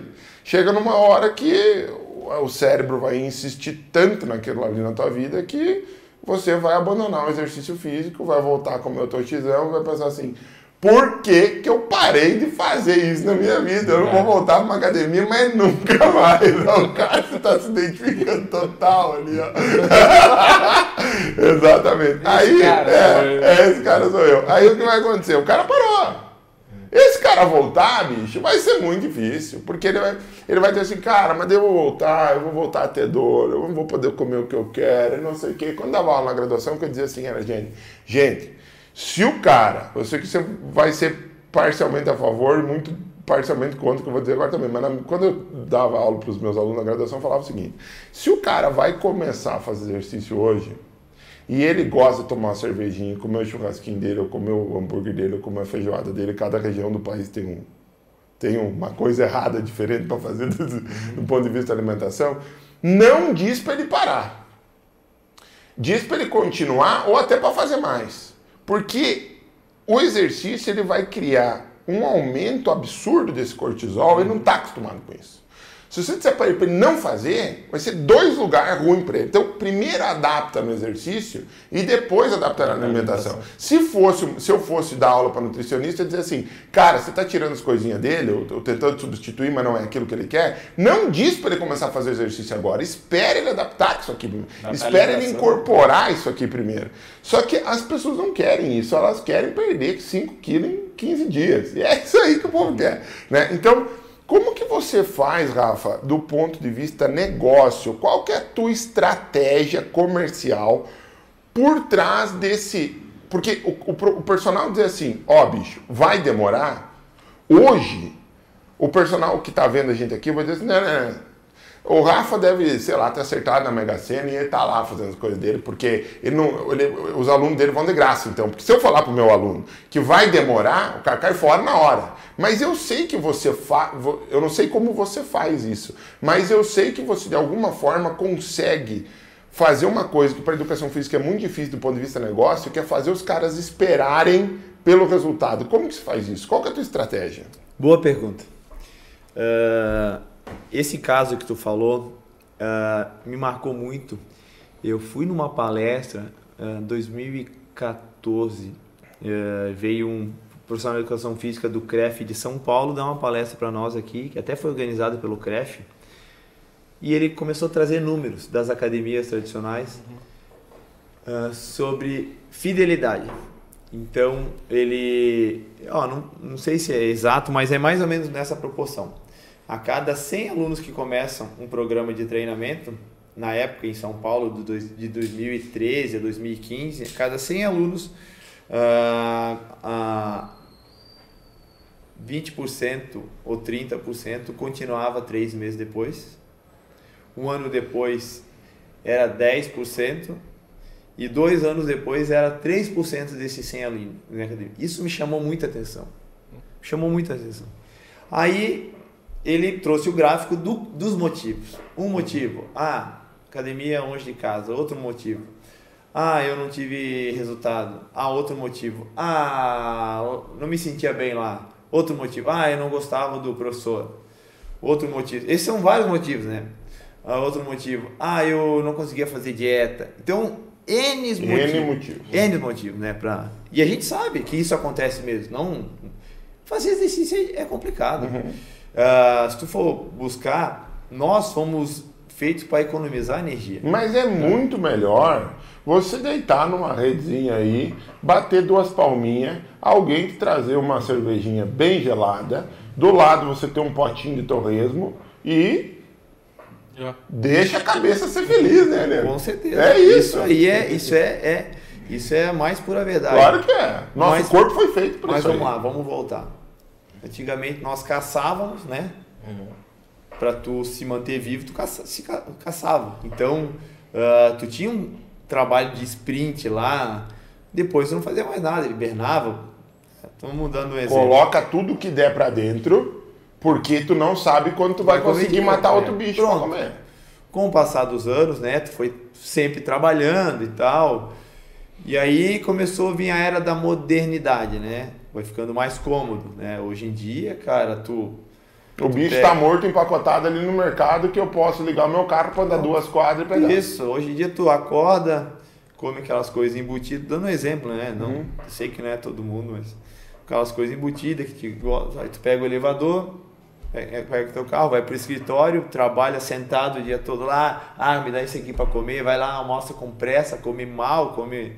Pede volta lá para aplicativo, Pronto, vai bater na tua muito porta, cômodo. fazer cinco passos para pegar o pacote. Isso, pegou o carro, voltou para casa, as crianças, pai, vamos brincar, ah, tô cansado, senta no sofá, televisão, né? Eu tô falando meio genérico, mas uhum. mais ou menos é assim. Sim, o caminho dia, que a indústria colocou isso. foi isso aí. Hoje em dia tu tem autonomia para tudo, hoje em dia tu chega em casa, tu liga o ar-condicionado. Então tu não precisa levantar. Ah, hoje em dia, televisão liga, não precisa nem. Uhum. nem precisa cara, nem apertar o botão, dá pra falar com ela. o tempo da Telefugen, cara. Tu levantava, ligava ela, esperava lá seus cinco minutos até ela esquentar. Então, ah, olha como. No, no intervalo de tão pouco tempo, como a tecnologia melhorou, entre aspas, melhorou, mas deixou nós cada vez mais preguiçosos, mais uhum. sedentário. Então, aí tu tá lá, porra, beleza, não preciso disso para viver e tal. Aí um, um caso. O cara foi lá, tá com 40 anos, se separou. Pô, o cara tá lá mal, autoestima baixa. Aí vai no médico, pô, cara, teu triglicerídeos estão lá em cima, teu colesterol bom tá, tá horrível. Cara, vamos começar exercício físico. Hum. Mas não tem outra coisa, ah, dá para se caminhar. Ah, ajuda, vai lá, caminhada. Aí vai lá, dois, três vezes caminhada. Não adiantou, cara, vamos melhorar. Tá, vou fazer essa porcaria aí, tá? Beleza. Aí chega lá, o cara chega lá. Chega lá, a primeira coisa que ele vê, o cara no espelho com, uma, com um fiozinho aqui, marombeirão, ele já fica sem jeito. Olha pro lado lá, outro ah! gritando. Cara, isso aqui não é ambiente para mim, cara. Né? O cara já fica. Aí chega lá, o treinador olha para ele, 20 minutos na esteira. Aí o cara, puta. Cara, já não gosto disso, cara. Aí tem Aí vai o lá. O ambiente não tá legal. Já não é propício. 20 minutos, vai lá, faz isso aqui agora. Tá, faz isso aqui. Cara, esse. Esse uh, futuro aluno esquece. Ele não. não tu já tá tirando não vai fidelizar. Do, é. O ambiente dele, ele não quer, aquilo lá não quer. Muitas vezes, cara, a gente, a gente fala, a gente vai. As primeiras aulas são pra gente avaliar o aluno. Cara, a primeiras aulas é para tu ver padrão de movimento, para tu conhecer. Mas vamos, essa... vamos lá, Rafa. Imagina que eu sou o teu aluno, tá? Eu cheguei lá e eu quero ter eu eu eu, quero, eu, eu, eu sou uma pessoa como qualquer um que se eu mandar uma mensagem no WhatsApp e não for, eu tô sapateando. Se, se for e o outro não recebeu, eu tô sapateando. É. E se recebeu e não ficou azulzinho, eu tô sapateando. Por que, que o WhatsApp deu certo? O WhatsApp deu certo porque ele te mostra se não foi a mensagem. Se foi, ele mostra. Se o outro não recebeu, é um risquinho só. Se recebeu, é dois. E se ele viu, ficou azul. Quer dizer, tu tem feedback ali o tempo inteiro. Estamos falando de comunicação. Quem dirá de estética, de vida, eu fui no médico, meu triglicerídeo está estourado, eu quero resolver isso para amanhã, eu não quero morrer, bicho, eu não quero ficar mal, eu quero melhorar, eu quero. Eu, se, se a minha estética não tá legal, não tá de acordo com aquilo que eu queria, eu não quero, não quero esperar, eu quero ontem. Então eu chego lá e, e eu chego lá e tô sapateando na tua frente. Você é um cara, assim como todo personal, duvido um personal que não é muito bom de leitura aqui, ó, bater o olho no cara, é, é, é do, é, é do profissional isso, feeling. bater o feeling, uhum. bater o olho no cara, já sentiu que o cara, ele quer um resultado rápido, mas a gente já sabe que não vai rolar. Por causa disso, você falou. Foi, foi, há pouquíssimo tempo atrás a gente estava correndo atrás dos bichos aí para dar um jeito é. de sobreviver. Agora o nosso, o nosso organismo não entendeu que, cara, você não precisa guardar aqui. Tem comida no mercado, cara. Bota essa gordura, não precisa armazenar essa gordura, porque quando a gente precisar comer de novo, o organismo se manter, vai ali no mercado comer. Não, nosso organismo entendeu isso aí. Então, eu quero chegar lá na academia, eu quero ter resultado já. E aí você já deixou claro que você consegue encaminhar, não tem esse resultado. E mais do que isso, você fideliza o teu cliente. Então imagina que sou eu, vamos lá. Eu cheguei na tua academia agora, você já bateu o olho em mim, vi que eu estou sapateando. Assim como a maioria dos teus clientes, você já sabe que se você disser pro cara, e você diz, mas é isso que eu quero entender, para a galera poder fazer também, é, se você disser pro cara assim, cara, vai demorar para você ter resultado, o cara cai fora. Como que você falaria isso para mim agora, aqui? Dá um exemplo. Estamos lá na tua academia, eu cheguei. Eu, basicamente, eu abro as cartas e eu falo muito de custo-benefício. Tá. Tu, tu tá disposto a pagar esse preço para tá ter esse resultado? Qual o preço? O preço da disciplina, o preço do abrir mão de algumas coisas. Eu sei que se tu seguir 100% do que é planejado, tu vai ter resultado e pronto. Então tu tem que jogar a responsabilidade pro teu aluno. Hum. É, mas que nem eu falo, tem perfil de aluno. Por isso que uh, quem estuda neurociência sabe, vai ter perfil, basicamente quatro tipos de perfil que tu tem que ter essa leitura. Vai ter aquele, cara, que aquele aluno que se tu falar, ó, nós vamos ter um programa de três meses, eu quero que tu se comprometa com isso, ele vai fazer e pronto. Uhum. Mas a maioria não vai fazer. Vou dar um exemplo aqui, vamos trazer para a realidade da nossa, da nossa região. Isso. Cara, os caras treinam para manter uh, os níveis, uh, os, os, exames em dia, para poder tomar aquela cervejinha, comer aquele churrasco e seguir a vida, né? Cara? Treina para botar para fora o que ele quer botar para dentro. É. Pronto. A maioria. Uh, mas então, e nem eu falo, nós não vamos fazer milagre. O profissional de educação física não vai fazer milagre, mas ele vai dar o caminho. E para tu chegar a esse caminho, muitas vezes tu tem que abrir mão das coisas que tu gosta. Então, assim, ó, depois que tu já pegou a confiança com ele, é, é, é muito, muito, cara. Mas como olha... que tu faz para pegar essa confiança no começo? Tu chega e abre a real, dá o baque nele. Pronto, não. É, tu tem que fazer isso, isso e isso. Não, tu, não. É um, é um caminho, é um, é um caminho, caminho, porque por exemplo, se eu chegar para ele assim, Marciano, cara, lá na, na Imese, né? Pá, eu faço janta, tenho janta da quarta, da quinta, da sexta e do sábado. Não, mas domingo eu fico em casa e me cuido até na quarta. Pô, cara, show de bola, Marciano. Vamos fazer o seguinte agora Uh, lá na janta, tu sempre toma. To... Ah, não, cara, lá nós, ó, é no mínimo 15 long neck, pronto. Vamos experimentar tomar 10, uhum. porque aí eu vou fazer a tua avaliação física agora. Uh, daqui dois meses a gente vê de novo, tu tomando 10, vamos ver como é que foi. Pô, foi lá, fez. Se ele realmente reduziu, vou dar um exemplo, 5 long neck por, por churrasco, cara, com certeza ele vai baixar o percentual de gordura dele. É uma meta atingível. Cara, mas ó, Rafa, eu. Ali no estúdio acontece muito. Rafa, agora foquei, vou casar daqui três meses. Cara, é muito fácil tu dar resultado para noivo. Noivos e noivo e noivas. Uhum. Muito fácil. Que eu, é uma, uma, frase que eu sempre uso para eles. Uh, as fotos, o sofrimento é momentâneo, mas as fotos são eternas. Cara, é a mais pura verdade e todo mundo dá vida, porque eles não vão fazer isso para a vida toda. O ideal era, né? Só que tu tem que manter um equilíbrio. Tem que manter um equilíbrio. Então, por exemplo, noivo e noiva, cara, são muito focados. Grávidas são muito focados. Ah, situação de risco, por exemplo, problemas com. Veio com o exame ali que o bicho está pegando. É. Véio, nossa, cardiopatas, eles são muito disciplinados. É, é, é, é as melhores populações para ter idosos são muito disciplinados. Então dá para dizer que quando você pega um cara. Porque tinha uma coisa que estava me incomodando antes de eu começar. Eu sou, eu sou aquela, aquela pessoa que pensa no negócio até quando está dormindo. Eu sonho com o negócio quando eu durmo. Eu dificilmente desligo. É o momento que eu desligo é o momento que eu estou treinando. Que daí eu acho que eu desligo de tudo. Mas se não, eu estou sempre matutando. E, e, e, uma coisa que estava aqui na minha cabeça, cara, que eu estava pensando assim, dizer assim, pô, cara, mas eu vou trazer o Rafa. Eu já sei um pouco do contexto do negócio dele e aí vai entrar de repente um pouco no lance do Raimundo, que o Raimundo também chegou num ticket de 120 reais a hora. Nós já vamos falar sobre domínio técnico, a importância sobre, sobre isso.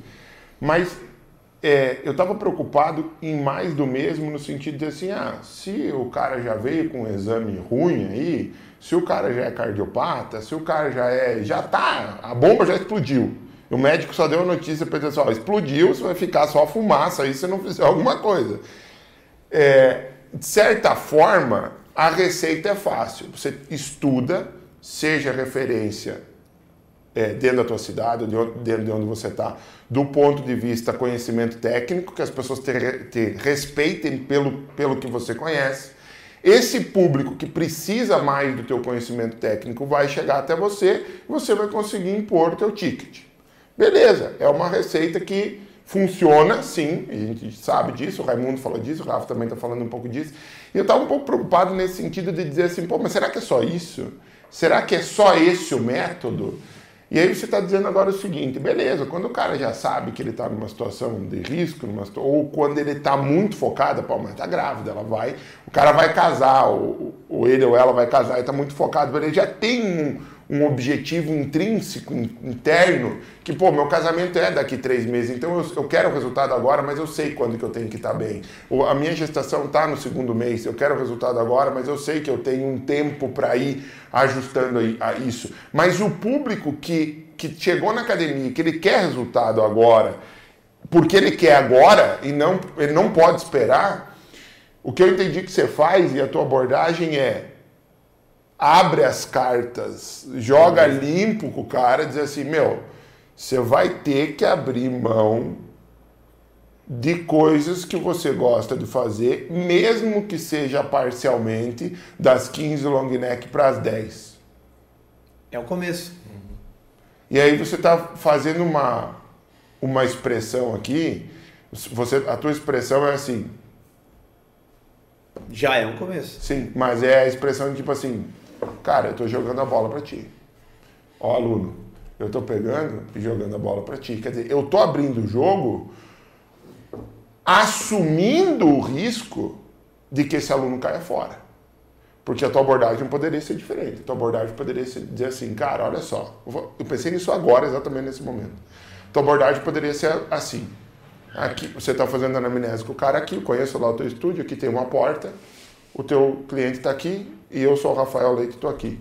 Poderia abrir a porta e dizer assim, cara, você está vendo toda essa equipe aqui? Você está vendo todo esse estúdio aqui?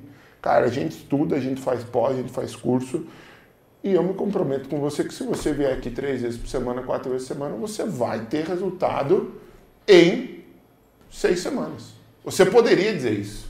Você poderia dizer isso. Mas você não diz isso. Você diz para o cara assim, ó, o que, que você gosta de fazer? Você gosta de tomar tosquinhos, long neck, fazer um churrasquinho e tal? Cara, é o seguinte, 15 não vai dar mais. Agora, velho, é só 10. E isso é um risco.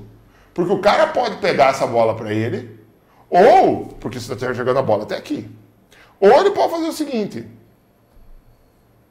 para, vou num outro lugar, aonde o risco não está na minha mão. O professor não está jogando a bola para mim. Ele está motivando, pode ser, mas ele está, de certa forma, omitindo ou mentindo para o aluno no sentido de que isso não depende dele. Isso, Rafa, é uma barreira psicológica muito grande para os personagens.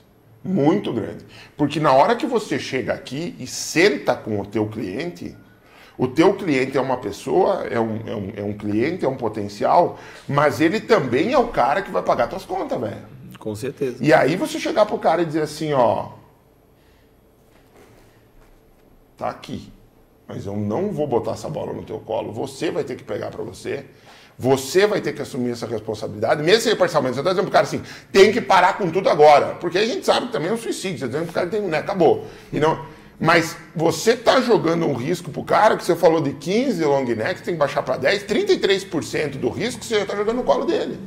Para depois dizer para ele assim, olha, daqui um mês, por exemplo, a gente vai fazer é, uma avaliação, uma reavaliação, por exemplo, para ver se aquele corte dos 33% de dois dias da semana que você está fazendo lá quanto daquilo de resultado está trazendo associado com o exercício.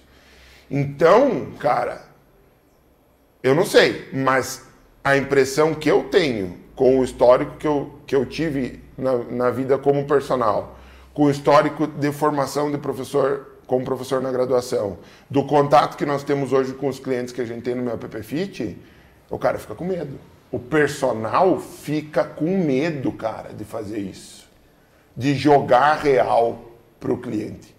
Então você veja, o que você está falando é o seguinte: o método que eu uso é jogar real para o cara e depois definir metas pequenininhas, atingíveis, aí sim, numa ideia mais de curto prazo. É isso?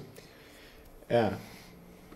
Essa ideia que tu falou, ó, estamos com uma equipe aqui para te, te ajudar, te dar suporte, aconteceu já inúmeras vezes. Cara, Tava lá, me fizeram um programa de treinamento de 90 dias que eu emagreci, não emagreci. Ó, eu tava lá, fui fazer aquele treinamento lá da, do choquinho lá, me cobraram tudo isso aqui, não emagreci, que não sei o que, não sei o que. O ser humano, isso, isso é cientificamente comprovado, o ser humano, ele é mais fácil tu terceirizar a culpa. No começo da criação humana, uh, Adão falou para Deus: Ah, também, eu pequei porque a, a mulher que tu me deste fez eu pecar. Então, se começou lá, entre nós, vou dar um exemplo.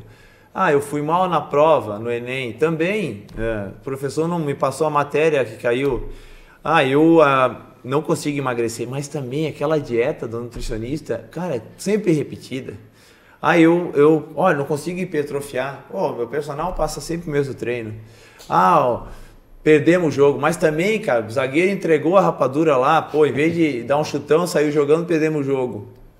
Ninguém assume que foi ele que atrasou a bola na fogueira e o zagueiro, antecipar o zagueiro fez gol. Que não foi ele que foi falar com o personal, cara, tá me desmotivando é. esse treino, me dá um outro. Olha, muitas vezes chega lá um aluno, ah, eu não gosto disso, não gosto daquilo, não gosto daquilo outro. E tu. Cara, mas então para que me. Tu pensa, né? Por que me contratar? Cara, eu, quando. Vou dar um exemplo. Eu rompi o cruzado. Eu não cheguei lá pro, pro ortopedista. Cara, eu quero fazer o um enxerto com o tendão patelar. Não, eu cheguei lá. O que, que, tu, que, que tu me fala? O que, que é melhor pro meu caso? O que, que tu acha? Ele que me falou o que, que era para mim fazer. Ele que estudou para fazer uma cirurgia no meu joelho. Então, eu sempre falo isso lá nas nossas reuniões. Cara, o aluno. Ah, porque eu não gosto disso. Não, tu tenta entender ele, aí tu explica. Ó, ah, essa semana aconteceu. Rafa, eu, uh, eu vejo que vocês uh, uh, utilizam uma, uma, metodologia comigo, é um treinamento híbrido. A gente mescla muito o, a musculação e a gente pega o treinamento funcional para corrigir disfunções. Cara, show! Mas eu, cara, eu senti, eu senti que eu sequei muito fazendo aeróbico, tá? Em, em 2005 eu, eu fazia muito aeróbico. Aí eu peguei um papel e expliquei sobre taxa metabólica basal, sobre o que, que os benefícios da musculação, sobre né, o que acontece com o teu corpo com o aeróbico. Não falei mal em momento algum do aeróbico, mas eu falei, cara, tu tá aqui três horas por semana. Tu imagina se eu, se eu pegar e te trabalhar três horas por semana, tua massa muscular, só aeróbico, tu vai perder massa muscular. Consequentemente, tu vai ganhar peso a, médio e longo prazo. Fui explicando detalhadamente. Uh, ele, ai, não, pensando por esse lado, não, mas é que eu pensei que naquela época eu emagreci com aeróbico. Cara, tu começou, tu não treinava força, não treinava, mas tu começou a fazer dieta, não estava fazendo dieta. Então, consequentemente, tu vai emagrecer. Só que se tu pensar no emagrecimento sustentável, tu tem que aumentar a massa muscular. Isso é inevitável. Sim, sim. Principalmente na idade que ele estava. Para manter o motor sempre aquecido. Ele estava passando, do, tá passando dos 45 anos, então a sarcopenia está a full ali. Vai, uhum. vai baixar, vai baixar, o, vai aumentar o percentual de gordura dele é, é inevitável que isso aconteça. É o processo de envelhecimento. Né? É normal. A gente que estuda isso, a gente sabe. Então, expliquei para ele o motivo uh, ele entendeu, tudo bem. Mas, por exemplo, se chega um cara sistemático, não, cara, eu, o meu treino é só. Ó, eu só gosto de. Vou dar um exemplo, eu gosto de carregar peso. Peso, poxa, show de bola, massa tal. Só que o cara não tem mobilidade, então ele tem uma amplitude. Ele vai lá no supino, ele é meio tiranossauro lá, cara, uhum. fez supino a vida toda. Aí tu vai lá, a amplitude dele no supino vem até aqui. Aí tu, ô, oh, uh, fulano tal vem no teu intervalo aqui, do teu, vamos fazer uma mobilidade de ombro, vamos ganhar. Mas para que isso aqui é? É, dá um exemplo. Isso aí é coisa de mulher? Então, não, ó. Uh, tu vai lá, tu quer aumentar a força de membro inferior dele, vamos trabalhar um agachamento. Ele vai lá, faz um negocinho curto. Pô, vamos, vem cá, vamos uh, trabalhar no teu descanso uma mobilidade de tornozelo aqui, vamos, vamos me melhorar a tua dorsiflexão do tornozelo mas isso vai muito da capacidade técnica do personal convencer o aluno. Porque quando chega aquele marombeirão que treinou a vida toda assim, mas ele não vai evoluir, porque ele não tem uma amplitude. É, vamos lá, ó, tu quer hipertrofia, básico para hipertrofia é o quê? Alongar e encurtar a fibra muscular. Quanto mais amplitude. Mais lesão, quanto mais lesão, mais, mais reparo. Lesão, quanto mais reparo, pronto. mais massa. Se o cara Pô, Rafa, eu tô bem de caixa, mas minha coxinha é de frango. Pô, vou lá avaliar ele, cara. Um afundo horrível, sem estabilidade de joelho. O, o agachamento dele. Tá fraco. Cara, o joelho entra, não tem força no glúteo, não tem força nenhuma. Aí tu vai ver. Não tem mobilidade de tornozelo, não tem mobilidade de quadril. Aí tu vai lá. Se ele já chega sem confiança em ti, ele não vai abraçar a tua ideia. Porque muitas vezes tu tá plantando agora para colher lá na frente. E você, acham... já, já, você já perdeu o aluno, não estou falando agora, porque agora você já é referência, mas estou pensando no cara que está vendo a gente aqui e que ele está entendendo, o cara que está vendo a gente aqui, ele está ele está entendendo o seguinte, bom, eu tenho que me posicionar perante o meu aluno. Olha, você vai para ter resultado, você vai demorar um pouco mais de tempo, você vai é, ter que abrir mão de algumas coisas, mas você vai ter um resultado consistente num curto período de tempo. A gente vai ter algumas metas. Isso é um posicionamento que o cara que está vendo nós aqui vai colocar lá em prática, mas ele vai colocar em prática assim, com medo. Porque, beleza, deu certo pro Rafa, mas será que vai dar certo para mim? Né? Mas não deu só certo pro Rafa, deu certo pro Rafa. O, o Raimundo teve aqui falando que deu certo para ele. O Elton teve aqui falando que. Mas, mas vamos imaginar, o cara que está começando. Você já perdeu o aluno? Já percebeu que perdeu o aluno por este posicionamento? Já perdi. Já perdi porque, vou te dar um exemplo. Uh, algumas vezes chega os ferreiros, que a gente chama. Os ferreiros é a galera da musculação pesada. Porra, show de bola, cara. A musculação ela dá muito resultado. Mas tem uma frase do Michael Boyle que fala assim, ó. Carga em cima de disfunção gera lesão. Uhum. E, e, um dia chegou lá, marcou com a Thaisa uh, uma moça para fazer uma aula experimental. Aí, beleza. E na aula experimental, cara, nunca é pesado, é sempre para tu conhecer movimento, para tu para tu ver tanto a consciência corporal do aluno, ver a amplitude articular e tal. E essa, né, eu avaliando, passando exercícios bem básicos e tal. Aí eu fui passar um, um agachamento, é bem tranquilo. É, mas eu faço com mais, eu faço com 30 a cada lado. Eu não. Hoje, né, a gente não tem esse intuito. De, é, a gente. Tá. Então eu sei que a aula toda foi só em cima de peso corporal e avaliação de movimento. Hoje em dia, ela já está oito anos com nós. Esses dias a gente estava num jantar do da do grupo de amigos deles, me chamaram tal, e ela contou. É, Cheguei para treinar lá, ela é uma médica de Florianópolis. Cheguei para treinar lá, é, tudo sem peso, não sei o que. Eu falei, ixi, eu treinei a minha vida toda com o personal, tudo sem peso, uma coisinha aqui. Na hora eu não senti nada. Para mim não, não sentiu nada. E a colega dela do lado. Saí da aula, liguei para fulana, aí a fulana, verdade, ela, tu tem que ir lá, vamos fazer uma aula. Vamos. E a mesma coisa, como eu já sabia o padrão de movimento dessa, não vou falar o nome porque uhum. ela não pediu autorização, né? dessa, dessa, dessa aluna, comecei a intensificar um pouquinho mais o treino dela e a outra amiga dela, então elas estão até hoje.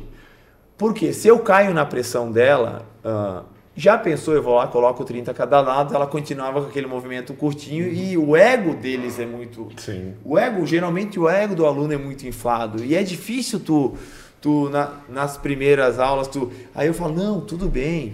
Tem que explicar, tu tem que dar um porquê. Senão eles vão estar achando que eles estão retroagindo. Uhum. Que eles estão uh, dando um passo. Perfeito. Eles estão dando um passo atrás. Aí eu falo, não, porque a gente trabalha mais padrão de movimento, vamos, vamos, vamos te avaliar nessas primeiras aulas. Cara, tu passou isso pro aluno. Ele sentiu confiança na, na, na, tua, na tua fala, ele vai fazer. Pronto. Mas tu tem que ter um porquê. Vou te dar um exemplo. Vou chegar para um. Dá um exemplo aqui. Vou chegar para um engenheiro. Cara, uh, nós vamos fazer isso, isso e isso para a gente chegar nisso. Cara, o cara vai. Uhum. Não é só passar exercício. Tu tem que ter um porquê. Tu tem que ter um motivo de tu passar esse exercício. Por isso que nós, uh, profissionais de educação física, nós temos muita culpa na desistência dessas pessoas. Ah, faz porque é bom. Cara, não é faz porque é bom. Ah, vou dar um exemplo. Um exercício bem famoso que todo mundo conhece. Passada, né? Uhum. Cara, é difícil pra caramba. Uhum. Cara, é dificílimo, mas é um exercício muito famoso que o, que o personal pode passar para o teu aluno fazer em casa e tal. Mas vou, vou te dar um exemplo. Uh, o fulano, vamos fazer a passada agora, depois esse, esse. Tá, mas por que a passada? Por que que... Cara, quando tu vai lá bater um, um, um forehand, tu não tem que abrir, tu não tem que flexionar o joelho. Cara, é um exercício muito específico para tu jogar um tênis. Tu tá mostrando para ele onde é que tu ele tá vai usar dando a funcionalidade. Ali. Tu tá dando a funcionalidade. Vou te dar um exemplo. Tu tá correndo, né? Tu não tá usando uma, passadas. Então, só coisa básica que tu tem que fazer o teu aluno ligar o pé, verdade? Ligar os pontinhos. Então, assim, ó, não é passar exercício aleatório, tu tem que ter uma lógica. Mas eu achei muito. São padrões de movimento que tu tem que colocar, uh, tu tem que fazer ele entender aquilo. Mas isso é com o tempo, é com, com, com o teu feedback, tu conversando com eles. Mas eu achei muito legal uma coisa que você falou e quando eu falei do sentido de se posicionar, mas já com aquele medinho de, cara, será que o meu aluno não vai me, me deixar porque tem um outro que disse para ele que que, que, que pode ter um resultado maior, melhor. Mas, e aí eu te perguntei, se ia perder o aluno por causa disso? Você falou, eu já perdi aluno por causa disso. Mas, imediatamente após você dizer que você perdeu o aluno por causa disso, eu achei que você ia dar um exemplo de como que foi a situação de que você perdeu um aluno. Ao contrário, você deu um exemplo da médica que saindo, que quando você, como você falou, não caiu na pressão, se manteve fiel àquilo que você sabe, aquilo que você estuda, aquilo que você acredita, manteve o treino que você, que você tinha pensado em organizar para ela, considerando a análise que você já tinha feita, ela não desistiu, poderia ter desistido. Só que ela trouxe mais uma. Então, às vezes, o que você está falando aí, eu acho que é muito legal também a gente pensar um pouco em ajudar o personal, ajudar o, o, o cara que está começando e que está aspirando, que está almejando chegar onde o Rafa está hoje, é, ou que já tem um espaço legal, como o Rafa já tem, mas que está querendo fazer o que o Rafa está fazendo, que é ampliar. A gente trouxe o Elton também aqui, disse, pô, estou com 450 alunos, meu objetivo agora é 600. É dizer para o cara assim, cara, uh, talvez você vai perder algumas pessoas sim. Mas se você está convencido de que aquilo que você faz é o caminho, é o teu caminho, não vou nem falar de certo e errado, vou falar é o teu caminho. Vai firme nisso, porque você vai atrair pessoas para você que vão trazer outras com elas, porque aquilo que, que você está oferecendo e que ela está buscando, ela está se relacionando com outra pessoa que está buscando mesmo. Então, talvez sim, você vai ter entrevistas, você vai ter anamneses, você vai ter primeiros treinos, aonde você vai perder alguns alunos.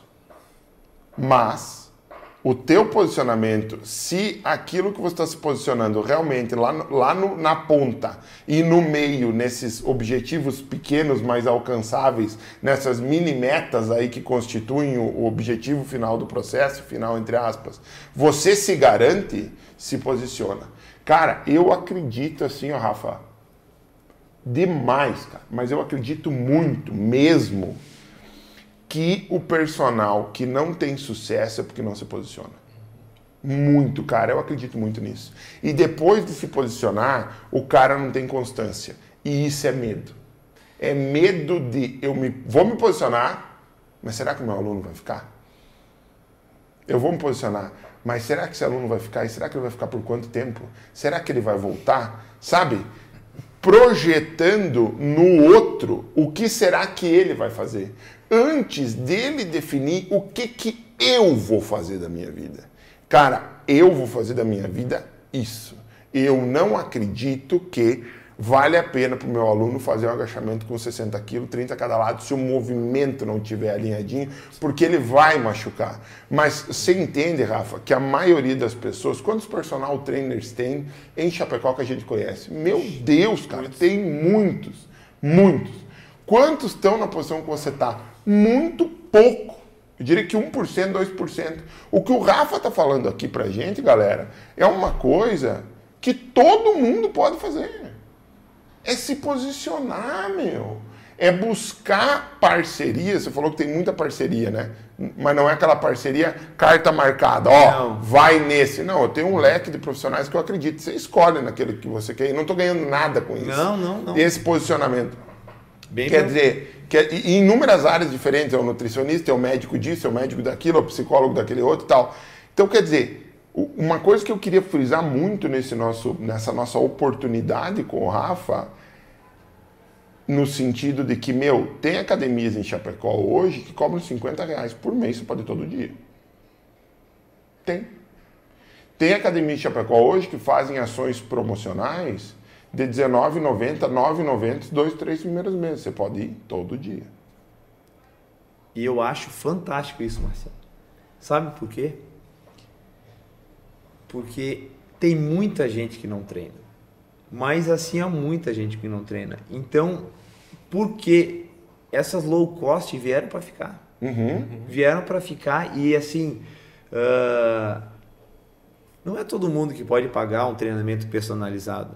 Mas então paga uma academia dessa que vai, se a pessoa cola no professor, se a pessoa, ela, o meu, o meu medo é ficar aquele aquele aluno autônomo pegando o treino na internet. Não, vai lá, vai ter sempre um profissional uh, habilitado com o CREF para auxiliar. Então, assim, ó, uh, não, não, eu, eu que nem eu falo, as academias não são uma concorrente da outra. Porque cada trabalho é individualizado, cada trabalho. E assim, ó, tem muita gente que precisa de treinamento. Tem muita gente não, não para de, a, a, de abrir lugares para treinar. Só que ainda é pouco uhum. para atender a nossa demanda que a gente precisa. Mas o que, que, você falaria então com um cara, Rafa, dizendo isso, que tá com a academia dele fechando, que ele tá falindo porque não tem aluno? Cara, ó, eu, eu, eu mando ele dar uma olhada. Como é que tá? O que que tu tá plantando? Né? O que que tu tá plantando? Tu tá buscando conhecimento? Tu tá uh, treinando a tua equipe, porque na época que eu comecei na área era muito empírico o negócio. Ah, pô, deu certo com o fulano lá, vai dar contigo, fica tranquilo. Hoje em dia não, gente. Hoje em dia tem muitos estudos. Uh, nos três primeiros meses de 2022 uh, ah, foi publicado mais a, artigo científico sobre coluna lombar que se tu ficar uh, lendo um artigo por dia durante três anos, tu não consegue ler. Em três primeiros meses, foi publicado muita coisa. Uhum. Então a internet está aí. Como que a gente não vai estudar? Vou dar um exemplo. Cara, todo personal vai ter problema de aluno com problema lombar. Vai estudar, vai, vai desenvolver o treinamento certo para ele. Uh, se tu não tem esse conhecimento, como que tu vai falar de igual para igual com o médico? Senão o médico vai vir. Cara, assim, eu vou falar para vocês, lá no estúdio dificilmente chega uma cartinha de recomendação. De quando chega, é umas bem bacanas, assim. Uh, paciente pós-operatório de inúmeros, uh, uh, reabilitação, re, reabilitação patelar, ou só falando o que foi Não Antiga, o que fazer. Antigamente chegava muito assim. Uh, o que fazer? Não pode. Vou dar um exemplo. Limitações para o aluno. Aluno não pode fazer agachamento. Aí tu já, pô, agachamento, como é que ele vai fazer para sentar em casa e no banheiro e tal? Já, aluno não pode fazer querobel. Aí tu pergunta, ah, o que, que foi que aconteceu? Sim. Ah, me deu uma lombalgia. Tá, mas não pode fazer. Vou dar um exemplo, tu não pode fazer um press no querobel, que é um empurrada acima da cabeça. Tu não pode fazer um supino no querobel. Tu não pode fazer um tem números, que é tudo é progressões, né? Aí, aí tu vê que já é o, o médico já não tem um conhecimento técnico do movimento para proibir aquilo. aluno não pode fazer. E quando você argumenta com o médico, não, lá no teste a teste, não, isso, isso com todos. Sim. Mas, mas quando você argumenta com, com o médico, você tem, eu sei que você tem muita experiência com falar com o médico, argumentar Sim. com o médico e tal. Como é que eles reagem? Vou te dar um exemplo. Uh, em 2014, eu era estagiário, até vou falar o nome dele, que ele é muito amigo meu. Eu comecei a atender o Edmilson Peron. Ele, ele era, foi campeão sul-brasileiro de futebol, ele jogou na Chapecoense, ele era um cara assim, atleta de alto rendimento mesmo. E aí ele parou de jogar por causa de uma discopatia na lombar, e ele doía demais e tal, parou de jogar, ficou. Aí tava três anos parado. E aí ele me procurou. Rafa, minha lombar não dá mais, cara. Uh, não sei mais o que fazer. O que, que tu acha? Eu falei, Edmilson, se a gente fizer um trabalho de médio e longo prazo, eu acho que tu vai viver sem essa dor. Tu acha? Sim. Passa o telefone do teu médico, eu liguei, perguntei o caso, que, que, que, que ele tinha feito e tal. Conversamos e, não, show de bola, vamos lá, vamos lá, vamos. O que, que tu me aconselha? Cara, vamos fazer três vezes por semana. Começamos um trabalho com ele três vezes por semana. Cara, o cara é Caxias. Ele vinha, não faltava um treino. Passou seis meses, eu falei, cara, tu tá. Tua musculatura tá muito forte. Uh, eu acho que agora tu não sente mais dor. É? Você acha que eu, deixo, eu devo voltar a jogar futebol? Eu falei, cara, tudo é custo-benefício. Uhum. Mas vamos ver.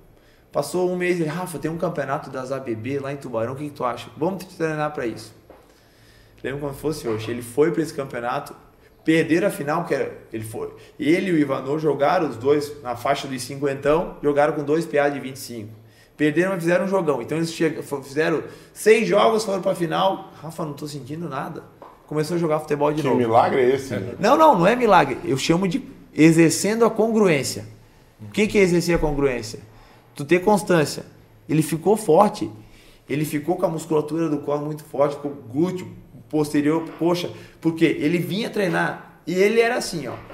Uh, Edmilson, hoje esse, uh, o nosso treino é isso, isso, isso. Uh, cara, ele não falava, ah, troca esse para Não, troca, ah, não gosto. Cara, o que era para fazer, faz. Só que é poucos os que, uhum. né, que tem essa consciência. Tô dando o exemplo dele. Fez tudo. Aí jogando futebol, machucou o cruzado, deu uma artrose no joelho. Aí hoje, é, essa semana ele tava falando, cara, tu acredita que as minhas costas nunca mais doeu? Falaram que eu, não, que eu ia ter que colocar prótese lá, que ia ter que andar de cadeira de roda. Eu falei, cara, mas né, tu tá forte agora tal. Só esse joelho, mas esse joelho também vou, já vai melhorar tal. E aí dá um boca a boca, deu um boca a boca pra ti aí. Ah, ele, ele é um cara que é um, ele é formador de opiniões, ele traz muita gente lá, ele ser um atleta e tal. Mas eu só tô dando exemplo dele que eu não fui querer bater de frente com o médico, fui entender. Isso aí longe disso. O médico tem aquele conhecimento deles, né? Que, pô, fazem um, um bem danado para nós. Só que a gente tem que entender que tem coisas que o médico, movimento, por exemplo, ele não vai entender. Ele não estudou isso. Né? Quem que estudou somos nós, Sim. profissionais de educação física. Mas, por isso que eu te falo, aquele professor que está querendo fechar, tem que ver onde é que ele está errando. Onde é que muitas vezes tu para de buscar conhecimento e tu começa. Na nossa área, Marciano, é diferente na, da área do meu sócio, por exemplo. Que números ficam lá, o advogado, a Constituição está lá só quando muda. Então muda a, muda uma lei que eles se atualizam. Então, tô dando um exemplo, uhum. tá? O que era certo quando tu se formou, ah, falando de exercício físico, hoje já não é que era certo quando eu me formei. Eu já... Vamos dar um exemplo. Talvez não é que não é certo, mas já é uma base para o que está sendo desenvolvido agora. Está é, ultrapassado. Dar, vou te dar um exemplo. Uh, meu tempo de graduação, quando fazia agachamento, não podia passar o joelho à ponta do pé. Uhum. Hoje já está pravado por A mais B que não, que não tem nada a ver, que é um movimento natural, tu passar a ponta do pé. Tem vários estudos provando isso. Então, só estou dando exemplo. Se eu continuar da minha formação, eu vou ficar lá 10 anos passando uma coisa que eu posso estar tá tirando, uh, diminuindo o resultado dos meus alunos por preguiça de estudar. Isso são em várias áreas, são vários exercícios. A gente tem que estar tá se atualizando. Então, assim, ó, uh, eu, eu, eu, o meu conselho para esse professor de educação física, muitas vezes ele está desmotivado, tem que ver essa situação de motivação. Essa questão que tu falou de dormir mal de noite e tal, eu sempre falo para meus professores, não é todo dia que nós vamos estar bem, mas nós temos que investir o personagem. Cara, não é todo dia. Eu tenho um filhinho de um ano e meio. O nome disso é disciplina, né? Sim. Disciplina. Isso é um personagem, não é, não é, não é um personagem profissional só. Eu, eu, eu sempre digo o seguinte, cara, hoje eu não tô afim de malhar. Eu não tô afim. Mas se eu não for hoje, talvez amanhã que eu ia aí, eu já não vá também. Quer dizer, a disciplina, a Clarice, minha esposa, fala muito isso. Você está cansado hoje, cara, você está morto hoje, você tá... Por que, que você vai hoje? Porque é hoje que eu tenho que ir. Uhum. No dia que eu tô bem, é fácil, fácil ir. Com certeza. Só que, quantos dias desse mês eu não vou estar tá afim? Muitos. Muitos. Então, talvez para o cara que está quebrando, para o cara que, que não está que não tá tendo aquele resultado que ele, que ele poderia ter, que ele que está desmotivado lá dentro do negócio dele, talvez o, o ponto seja entender que não é sempre que você vai estar feliz, não é sempre que você vai estar bem, não é sempre que. Olha, cara, falando do nosso negócio aqui, é, essa iniciativa do Personal Cast, hoje é o terceiro episódio. Foi a primeira vez, no terceiro, né, a gente conseguiu começar no horário. E não é porque faltou comprometimento, não é porque faltou disciplina, mas a gente não desistiu. Hoje, eu, eu falei com o Cássio aqui, vamos, vamos, vamos dar um jeito dessa semana a gente produzir tudo que precisa. Vamos ralar mais. Para sexta-feira de manhã a gente tá liberado para chegar cedo na agência e poder organizar tudo para poder fazer o negócio. Bicho, a gente começou cedo, a gente saiu daqui meio-dia e meia hoje com as coisas funcionando. Mas a gente fez isso hoje? Não. A gente está fazendo isso desde uma semana antes do primeiro. Mas deu errado no primeiro, o horário. Deu errado no segundo, o horário. Hoje a gente conseguiu acertar. Entendeu? Então eu acho que também é um pouco isso que você está falando, combina muito com, cara, não desiste. No, tenta entender por que, que você está desmotivado. Eu acho que esse é o primeiro ponto. Entenda a tua desmotivação. Se talvez a desmotivação seja porque você não quer mais estar na área mesmo, ótimo. Vai, parte para outra, as coisas mudam. Como disse o Gui, eu, cara, um negócio que eu adoro é programar, mas depois eu senti que gosto muito de marketing também. Mas eu não larguei uma coisa, eu juntei as duas, daqui a pouco é dentro da área, você vai migrar para outra coisa, daqui a pouco é outra área mesmo que você tem que ir. Mas se você entendeu que a tua, a tua desmotivação não é a área, talvez seja a disciplina, né? Que é fazer o que você não está afim hoje, porque você sabe onde você quer chegar. Com certeza. Essa tua fala me lembrou, eu tive um estagiário agora, começo do ano lá, ele não, não queria trabalhar conosco quando ele veio falar comigo. Cara, gente finíssima, advogado, bem sucedido na área, e ele está fazendo educação física porque ele gosta. Uhum. E ele, muito bem sucedido. E ele ia lá, as horinhas dele lá, e a gente ficava conversando, e ele, cara, eu sou fã do trabalho de vocês. Olha, ele viu eu atendendo um cadeirante lá, cara, olha, cara, Menino feliz da vida treinando, cara. É isso que eu quero. Eu posso proporcionar isso para as pessoas. E eu, aquilo, aquilo que ele me falou me trouxe uma felicidade interna tão grande. Eu já faço isso, né? Mas é isso. é, é, é, é, esse é o. Quando tu trabalha com o que tu gosta, não é sacrifício. Não. É uma é... diversão. Ah, todo mundo tem que receber. Claro, como tu falou, para manter tu precisa de recursos. Uhum. Lá no estúdio, vou dar um exemplo. A gente tem um preço, porque a gente calcula, a gente tem que pagar bem para o professor, o professor tem que estar motivado, tem que pagar bem, tem, eles têm que estar motivados. A gente dá 13 terceiro, que é normal, 14 quarto salário para todo mundo. A gente dá bônus no uh, final do ano. A, a, a gente, todo mês, o, tem uma caixinha lá, que a gente, os mais votados ganham uh, um valor mensal para os mais votados. Uhum. Por quê? Uh, eu sempre falo, o ser humano não vai ser não vai ser substituído. Nunca. Lá nos Estados Unidos tem a tecnologia academia, é um meio. Tem uma academia que é assim. Tem um, um monitor enorme com um boneco, um avatar, e eles têm querobel, vários pesos, dumbbells, anilha tal. Aí vão lá. Qual o treino que você quer hoje? Aí tu vai lá. Eu quero condicionamento físico. Ah, eu quero hipertrofia. Ah, eu quero treino aeróbio. Aí tem lá, tem uma bike, bem. Aí o avatar vai lá e manda tu fazer uma coisa. Tal. Cara, isso dá muito certo lá para um X de alunos. Uhum.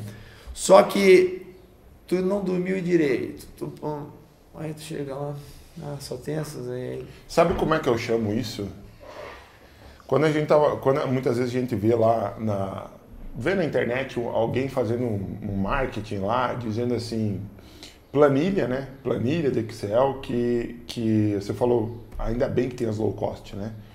Fala ainda bem que tem esses caras que que desenvolvem uma planilha de Excel e vendem isso para as pessoas como um sistema. Tem, tem alguns que estão fazendo marketing assim: sistema que avalia, prescreve e periodiza sozinho.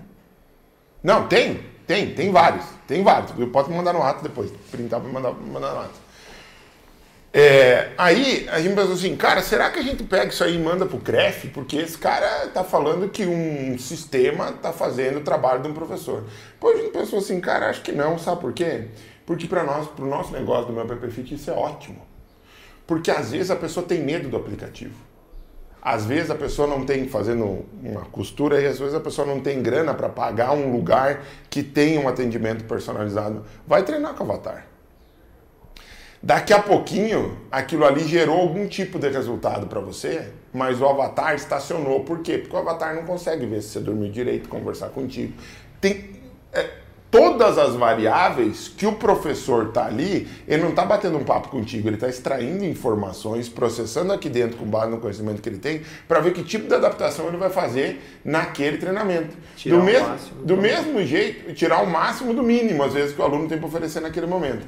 Do mesmo jeito que o cara que está que tá, nesse momento começou a usar a planilha, a gente fala assim, ó, é bom, esses caras aí estão entrando para a escola quando eles chegarem em um determinado ponto, eles vão entender que aquilo ali não, não tem inteligência naquilo. Aquilo é uma planilha de Excel, cara. Então, ele vai ter que chegar no momento que, para ele crescer realmente, ele vai ter que começar a usar tecnologia de verdade, não um Excel adaptado para aquilo ali. Do mesmo jeito que não um low cost, mas o cara do low cost, daqui a pouco, ele vai ter assim, cara, eu preciso de um negócio melhor porque eu quero evoluir. Pum vai cair pro Rafa. Agora, se só tem o Rafa, com o ticket que o Rafa cobra hoje, porque o Rafa tem base para cobrar esse ticket, e esse cara não tem grana, porque ele tem grana para pagar o teu ticket. Só que aquilo não é prioridade na vida dele. Perfeito. Então ele vai fazer o quê? Ele vai começar lá daqui a pouquinho, mas ele vai perceber que, opa, eu quero evoluir para cá. Você veja o que nós estamos falando. Nós não estamos falando aqui no podcast, como muitas pessoas de repente pensaram, que era assim, como é que a gente combate a Smart Fit? Não. Como é que a gente combate um low cost, uma academia de rede? Não, velho trabalha na, trabalha na. Eu, eu, tenho aquele livro que fala da, da, do Oceano Azul, né? O Oceano Azul é um, é um livro aí de um, de um, empreendedor muito provavelmente muito parecido com um matemático como lá o, o teu sócio, que ele diz assim: não vai no Oceano Vermelho, vai no Azul.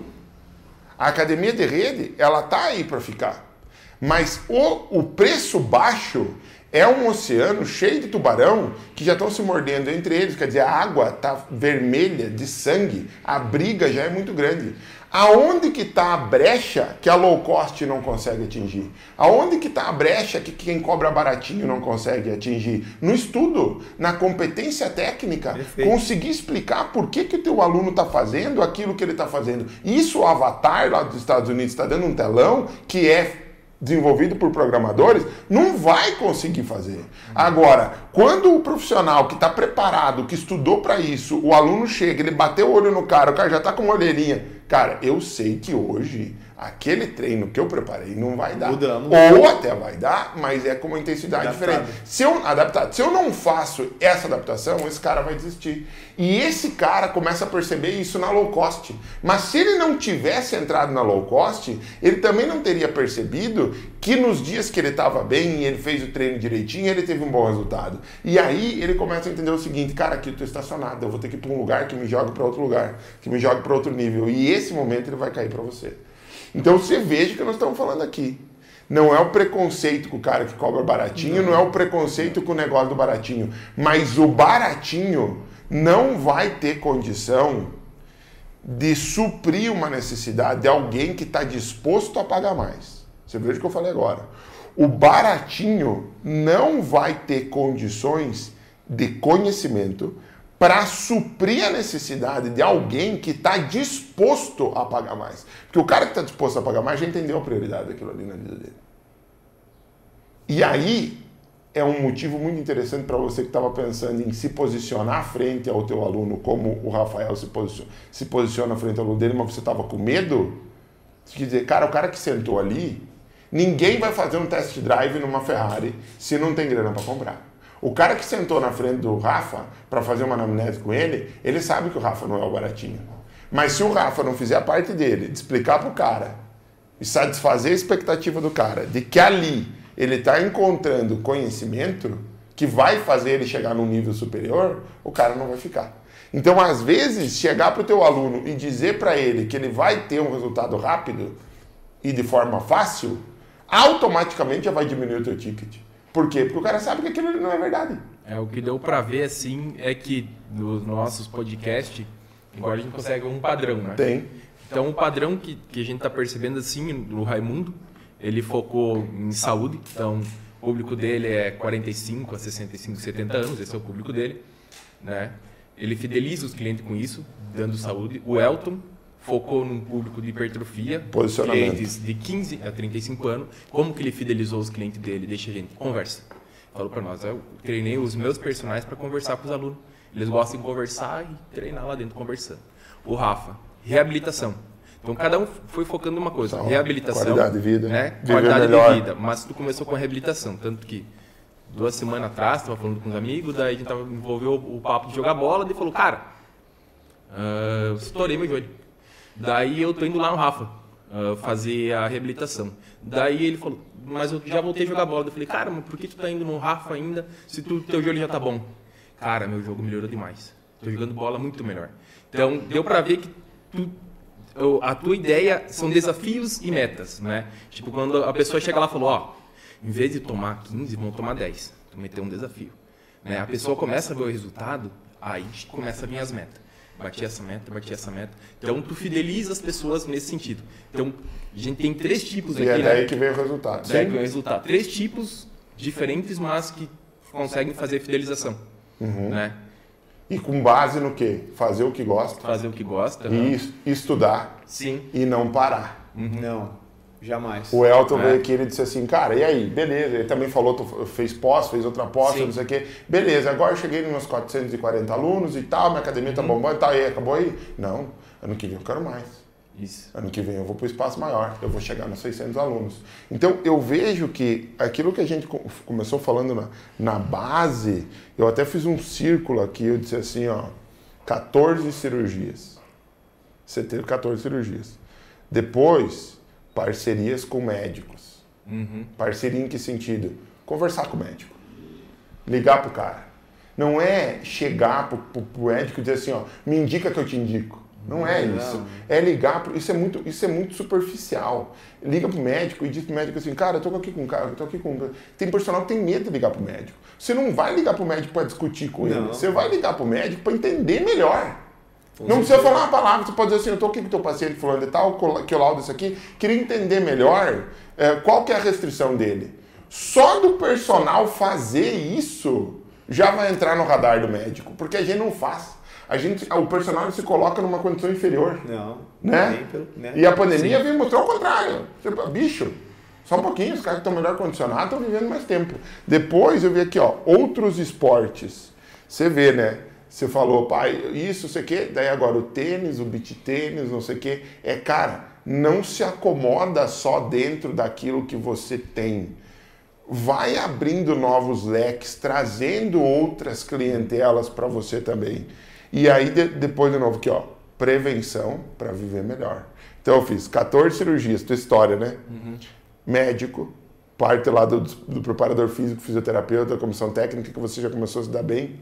Depois, outros esportes, prevenção, viver melhor. Por quê? Porque daí vai, vai fugir do ciclo da cirurgia. Esse cara ele vai viver melhor e ele vai entender que vivendo melhor, ele vai poder estar mais ativo, vai poder brincar com o filho dele, vai poder não sei o que, não sei o que, e isso vai falar lá numa conversa de amigo, eu tô indo lá no Rafa, uhum. eu tô... E aí é esse boca a boca diferente. Você veja que legal, cara, a gente, de novo, nós não estamos aqui batendo no cara que cobra pouco. Não, nós estamos dizendo assim, cara, você que cobra pouco, que legal, você está abrindo a boca desse funil para poder entrar mais gente para todo mundo.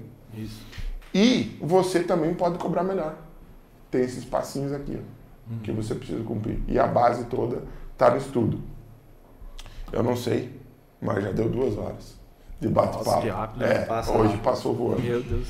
É, Rafa, como eu disse, né? A gente sempre tá com aquela ideia de ficar ou no máximo uma hora e meia, mas a coisa voa. A coisa voa. É, e é bom demais estar fazendo isso aqui. Porque com certeza, cara, isso, tem sacadas aqui que, que muita gente que está batendo olho aqui nunca pensou. Cara, como é que eu não pensei nisso daqui? Como que esse cara teve coragem de se posicionar dessa maneira frente ao cliente dele? Como que ele estrutura essa questão de, meu, vai demorar para o meu cliente ter resultado, mas, né? Como é, cara, isso para mim, olhando como personal, é de um valor absurdo. Porque as pessoas estão vendo aqui e não estão pagando nada. E elas podem simplesmente, a partir de agora, colocar em prática. É mudar esse posicionamento que ela, que ela teve, daqui a pouco está errado, daqui a pouco está levando ela a quebrar, desistir da profissão ou coisa do tipo e ser diferente, entendeu? Então, é, bom, quantos, quantos, quantos profs tem, tem lá hoje, Rafa?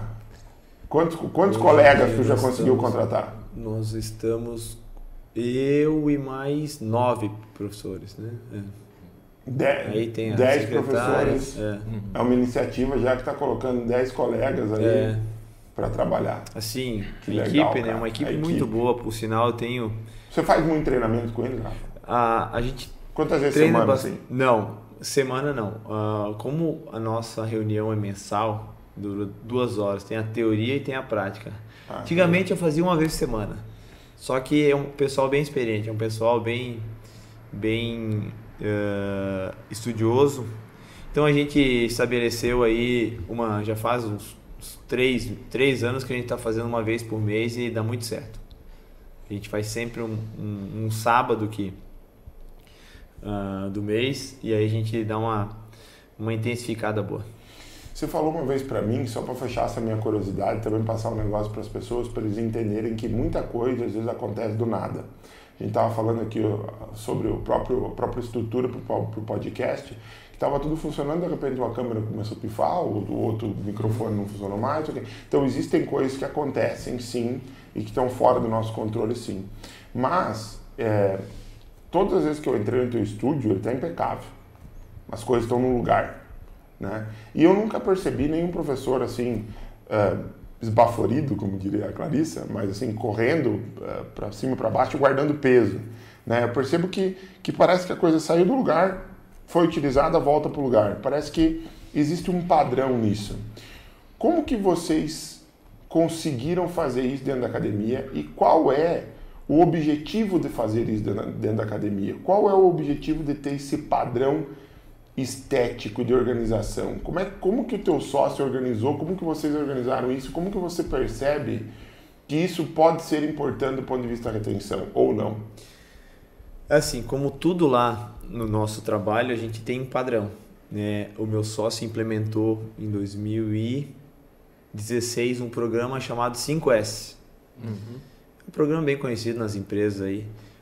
Para a nossa área fitness é mais difícil, mas a gente tenta colocar em prática. Por isso e... que eu quis trazer para cá. Os caras entender que, que não tem, não é. é uma magia, tem uma lógica por é. trás. A gente sabe que determinados né, alunos tu vai ter uma bagunça maior ali, mas assim que terminou o horário, vai lá e organiza. E uma coisa que eu sempre falo, nós temos uns uh, os que a gente chama de mandamentos lá do estúdio.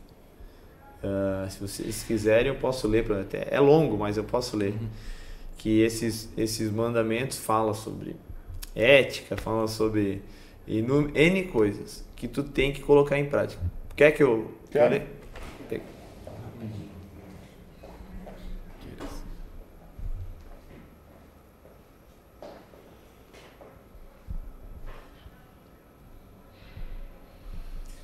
Vamos lá.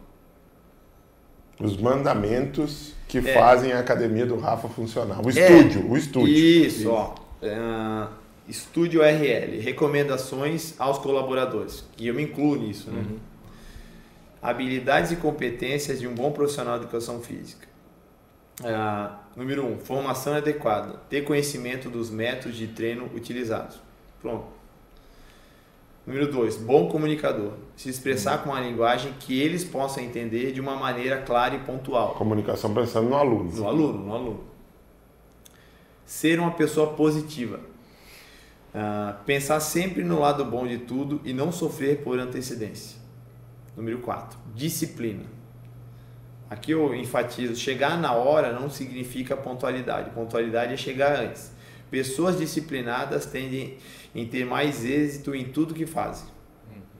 Número 5. Proativo. Não espere por ninguém. Vá e faça você mesmo. Exemplo: viu suor no equipamento? Vai e limpe. Viu algo de errado? Vai e arrume. Pessoas proativas são as pessoas que pensam de uma maneira geral e não no individual. Número 6. Versátil. Saber lidar com todo tipo de situação. Alunos bons, alunos ruins, reclamamos, alunos treinados, alunos destreinados, exigentes, menos exigentes, etc. Tu tem que ser versátil. Número 7, empático. Empatia significa capacidade psicológica para sentir o que sentiria uma outra pessoa caso estivesse na mesma situação vivenciada por ela. Consiste em tentar compreender sentimentos e emoções, procurando experimentar de forma objetiva e racional o que sente o outro indivíduo. Isso faz toda a diferença no atendimento. 8. Motivador. Seja motivado você mesmo, que automaticamente você irá motivar os outros.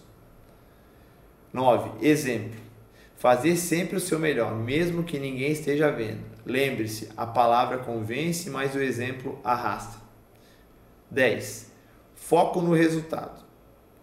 Usar a melhor estratégia para conseguir dar resultados para os nossos alunos. 11. Cuidados com a saúde. Ah, lembrar que nosso corpo é nosso ganha-pão. Então, cuide como, com nossa saúde. Os cuidados com nossa saúde não podem ser negligenciados. Número 11. Aparência impecável. Cuidar com a barba e cabelo e tal, isso é padrão, né? Número 13. Ética profissional. Não fazer comentários negativos de outros profissionais. Então, por exemplo, ah, eu viajei, eu fui lá com. Os próprios alunos trazem isso. Né? Não, né? fui lá com o personal lá na praia e ele passou isso, vê se pode. Jamais a gente vai questionar exercício, a gente não sabe o que, que ele quis. Qual o objetivo dele? Pronto.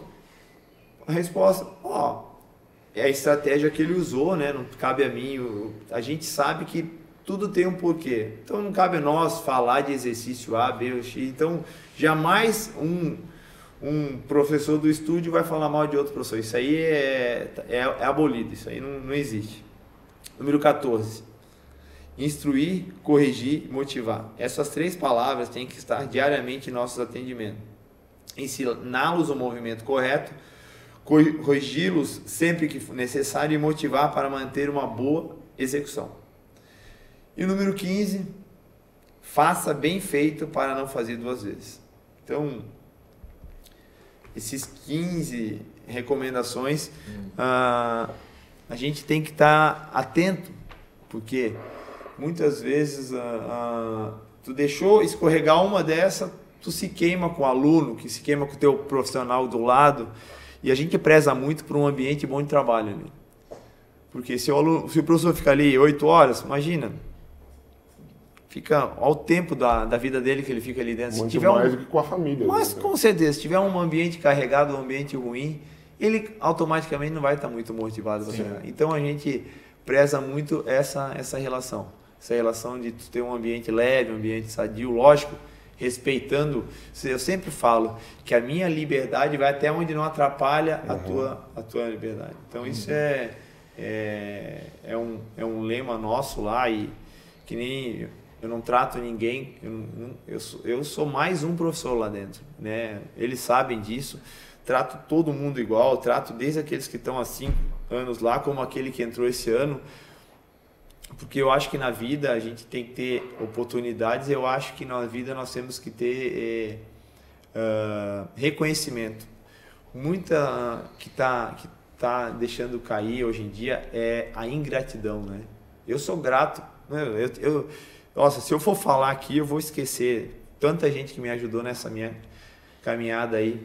Eu creio que se a gente for humilde o suficiente para reconhecer isso, a, a, tendência é só a gente crescer profissionalmente. Na vida nós estamos aí para se ajudar. Uh, hoje em dia tu tá precisando, amanhã fulano vai precisar e tu tem que é muito melhor tu ajudar do que tu ser ajudado. Uhum. Então basicamente é esse é essa é a palavra que eu passo para os nossos professores, que eu passo para os nossos colegas de profissão aí. Mais uma vez, quero salientar que a gente está na, na melhor profissão do mundo. Profissão, toda profissão. Se tu trabalha com o que tu gosta, tu, tu, tu, tu se esforça, tu vai ser bem remunerado, tu vai viver feliz. Então, a nossa, muitos, muitos querem ter a nossa profissão, por isso que a gente tem que valorizar ela. Como que tu valoriza? Buscando conhecimento para resolver problema. Rafa, uh, eu ia geralmente quando a gente ter, quando a gente vai para esse para esses encaminhamentos finais assim, uh, eu, eu sempre peço para os nossos convidados aqui para que eles façam suas considerações e tal. É, e eu acho que você já mais ou menos fez isso, acabou de fazer isso. Mas o que eu queria pedir para você é que você faça isso também, mas talvez num formato assim do conselho que o Rafa daria para o Rafa lá atrás. Sabe? Porque quando a gente se conheceu, você estava trabalhando, numa, como você falou, numa loja de artigo esportivo. Fui lá comprar umas camisetas polo e uns calção para treinar. Uma coisa que sempre me chamou muita atenção em você, é, e é uma coisa que você leu aí nos teus 15 mandamentos dos professores, é a positividade. Você sempre vê o sorriso, o Rafa ele tá com um sorriso no rosto sempre, né? E eu acho que isso tem um impacto tão grande porque a vida ela é composta muito, de uma parte ah, muito grande de frustrações, de coisas que a gente de repente projetou de uma forma ela, e ela foi de outra. E, e, e não dá para negar isso. Isso é para todo mundo. Mas o que dá para dizer é a forma, de repente, como a gente enfrenta isso, como a gente encara isso, né? Ver o lado positivo das coisas e tudo mais. E você foi um cara que não foi aquele o padrão, vamos dizer assim, de, meu, me formei com 22 anos e tal. Foi depois, você teve outro, uma história um pouco diferente e tudo mais. É, mas hoje você chegou num lugar, se a gente for olhar aqui num espaço relativamente curto de tempo, que dá para dizer que você é um cara dentro da área extremo, que tem um, muito sucesso. Eu, eu, viria, eu, eu vejo dessa forma. Referência. É, referência. Qual que seria o conselho que o Rafa daria para o Rafa lá atrás, para aquele Rafa que, que foi onde a gente se conheceu lá na loja de, artigo esportivo e que de repente encaixe esse conselho também? Também para pessoas que, que daqui a pouco ainda nem chegaram no ponto de estagiar ou daqui a pouco nem começaram a graduação em Direito, mas que gostariam de Educação Física, acho que pega, sabe, esse iniciozinho até o, o cara que, que não começou ainda, mas até o, o profissional que já está formando, que, que, que, já está formado e que já está trabalhando. Qual conselho que você daria para o Rafa 10, 12 anos atrás aí? Olha, eu, uh, eu levo um versículo para minha vida que nele fala assim, tem várias versões, mas ele fala assim, ó, tudo que tu vier à tua mão para fazer, faça com todo o teu coração, com toda a tua força. Porque uh, para a sepultura, para onde tu vai, tu não vai poder fazer nada. Então, seja na loja vendendo tênis, artigo esportivo, seja lá na academia, eu dou o meu máximo. Eu, eu acho assim que uh, tu não tem que pensar em fazer coisas pensando em benefícios agora. Ah, Não. Eu tenho que pensar lá na frente. Se tu deu o teu máximo hoje, tu vai dormir, tu vai encostar a cabeça no travesseiro, tu vai se sentir bem. Já teve momentos do que eu fui dormir, pô, hoje, cara, minha aula não foi legal. Eu, eu deixei a desejar. Não, vamos lá, volta, volta, vamos lá. Tem que, eu, eu, eu sempre boto na minha cabeça, eu tenho que dar meu máximo, eu tenho que dar, seja no lugar que eu tiver, não precisa não ter ninguém olhando, mas eu tenho que dar meu máximo.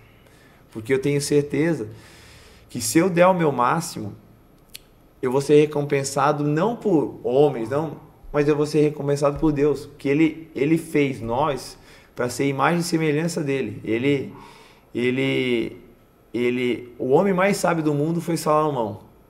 Ele podia fazer um, um pedido. O que, que ele pediu para Deus? Podia pedir todo o ouro, todo. Ele pediu sabedoria. E quando tu tem sabedoria, tu tem é, discernimento de lidar com as situações da tua profissão.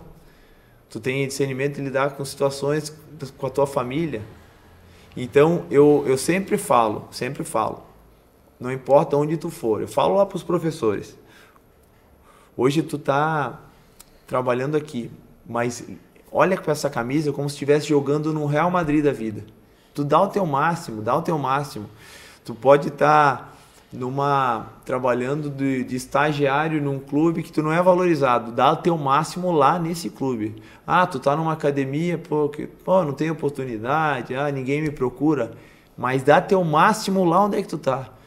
Porque essa pessoa que tu tá dando teu máximo vai falar do teu tra trabalho para fulano, para ciclano, e é só assim que tu vai crescer onde tu estiver. Mas sempre falo, não pense em segundo as intenções. Vou te dar um exemplo. Eu vou eu vou indicar um médico aqui porque ele vai me não, isso não, gente. E, ah, se a gente fizer um trabalho bem feito, ah, os próprios alunos vão indicar o nosso trabalho. O, o meu app Fit, quando alguém me pergunta, né, no, no Instagram, eu, cara, pega de olho fechado. Isso aí vai ser uma mão na roda. Mas não porque eu gosto do Marciano, é porque o, produto é bom. Eu, eu, eu indico assim, ó, não, não pensando em. Não, vai que vai facilitar a tua vida. Eu tenho vários amigos meus que têm estúdio, que têm academia, que utilizam. Personal também, que, que utilizam. Mas é, é o, o, produto. Então, é, eu não estou fazendo uma propaganda por ser meu amigo. Não, é porque eu sei, vai facilitar, vai ajudar a vida daquela pessoa que me perguntou.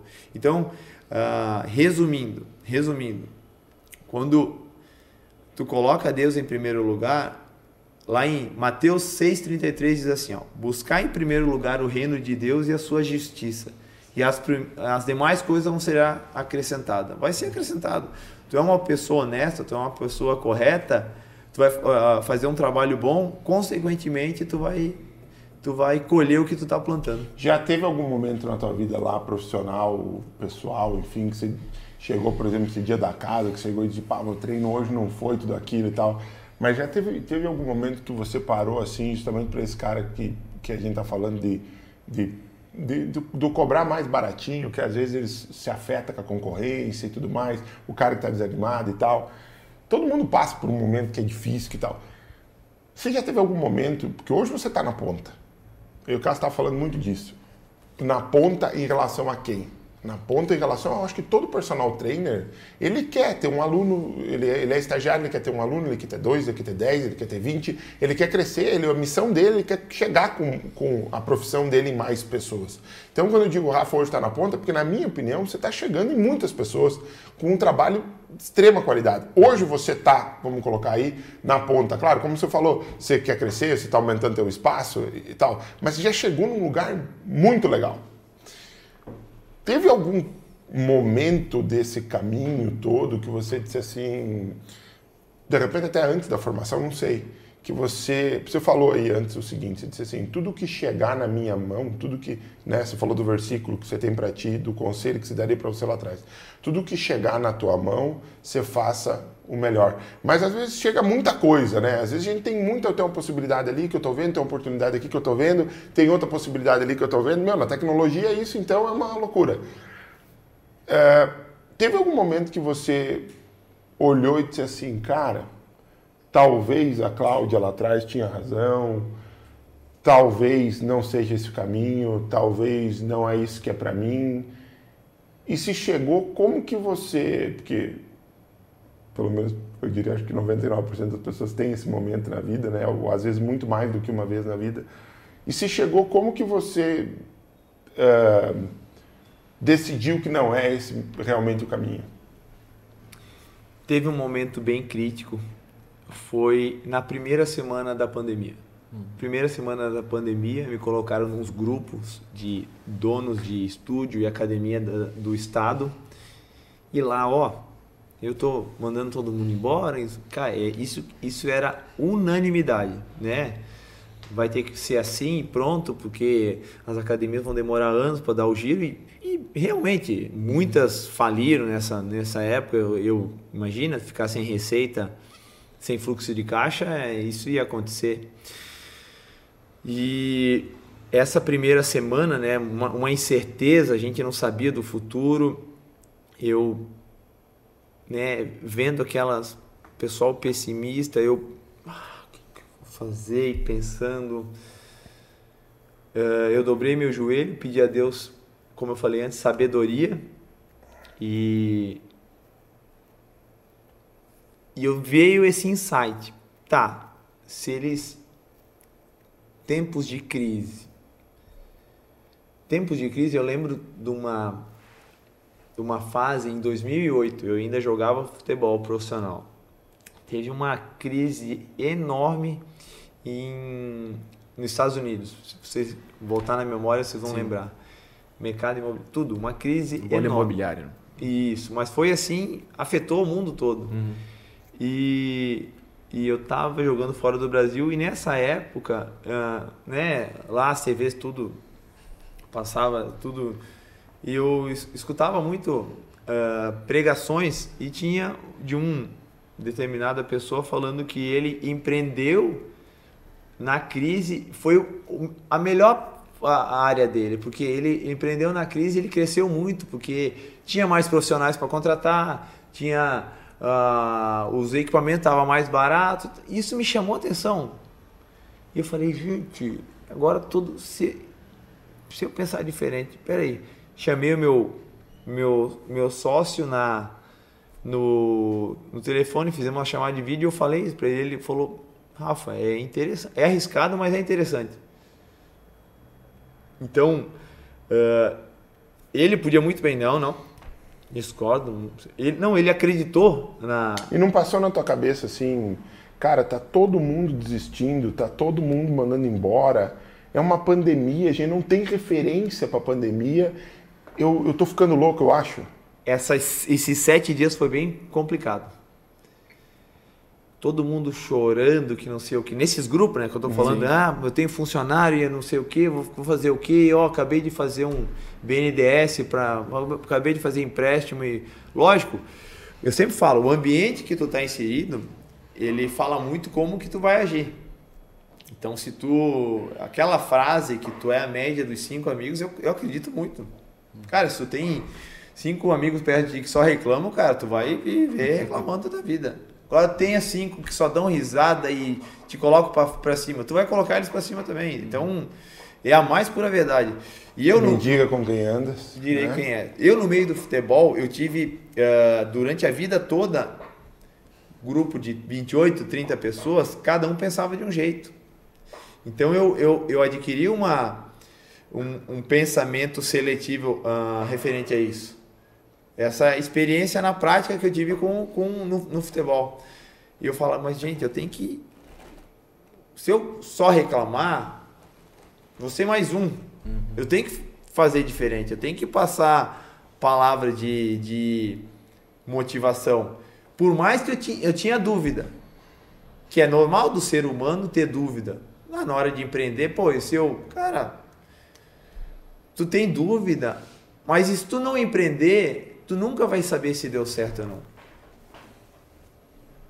Ah, eu vou. Mas você não pensou, por exemplo, ali naquela hora assim?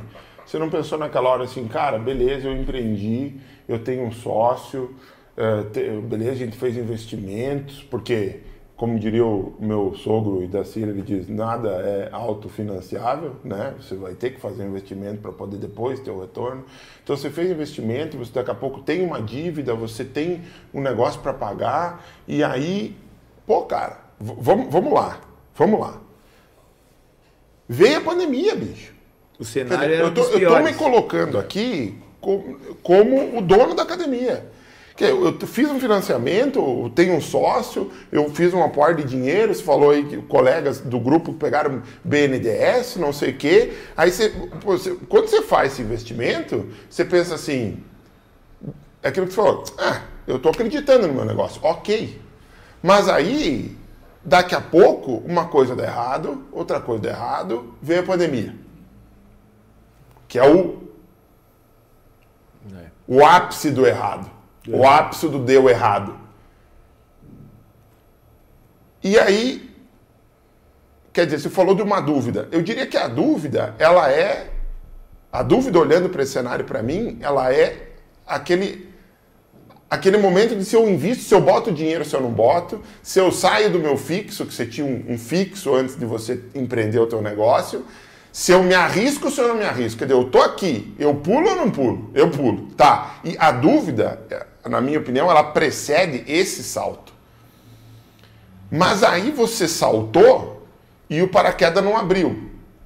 E aí você bateu num galho. E aí não sei o quê. E aí o chão, você está olhando, o chão está ali. É a pandemia. Era uma coisa que se, que se impôs. É uma coisa real. É um negócio que vai, entre aspas, vai acontecer. O chão está ali. A academia fechou. Não dá para atender mais aluno nenhum. Foi por exemplo, esses sete dias. Sim. Isso não é mais, eu diria que, um, que uma dúvida, porque é uma realidade, eu não sei qual é o nome também, mas eu estou tentando trazer a diferenciação de será que eu invisto, será que eu não invisto, que beleza, a gente já passou por isso, mas para aquele cara que diz assim, cara, para mim não está dando, quer dizer, de certa forma foi a pandemia, eu não posso abrir a porta da minha academia. É a realidade, se impôs ali, não posso. Se eu abrir a porta da minha academia, vai vir vigilância que vai fechar, foda Aí interditou e acabou. Nesse momento aí, você falou assim: eu vou contratar. Cara, eu não ouvi ninguém, ninguém que falou eu vou contratar na, na área da educação física nesse momento. Você disse eu vou contratar. A que que. E você entende isso, porque você estava no grupo, você entende, não estou aqui massageando o ego de ninguém, não é isso. Eu não diria que também é o contrário, é só uma análise fria. Você tem um grupo, 200, 300 pessoas. Todo mundo está demitindo, todo mundo está apavorado, todo mundo está isso, todo mundo está aquilo. Você estava também. Sim. Mas você decidiu contratar. A que, que você deve isso? A gente estava falando de lógica aqui, a gente estava falando de que tudo tem um motivo. Eu acho que isso é o mais intangível, entendeu? Ah, por, por que eu estou falando isso? Eu sei que passou bastante tempo, mas todo mundo que a gente fala sobre sucesso, sem exceção, fala assim: bicho, não desiste. É só isso.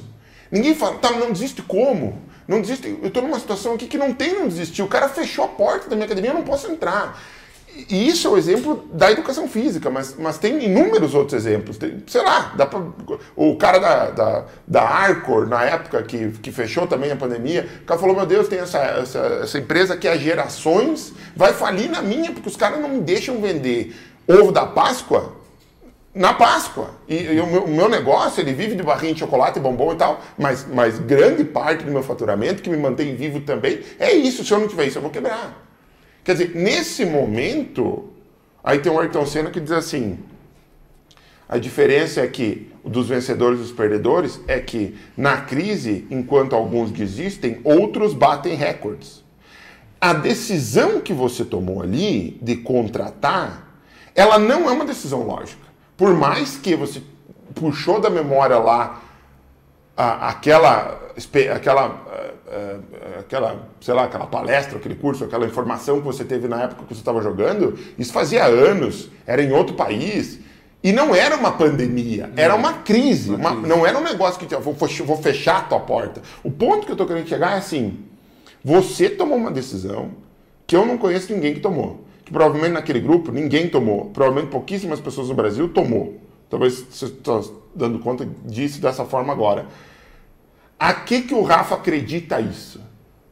O crédito disso é do que, de quem, ou, ou do que está dentro de ti, ou do que está fora de ti, porque é isso, cara, que faz a diferença, na minha opinião, do sucesso e do fracasso em qualquer negócio. É essa tomada de decisão. A que, que você acredita essa tomada de decisão? Uma coisa que nasceu com você, o que, que é? Eu, te, eu, assim, tenho certeza que foi a fé, né?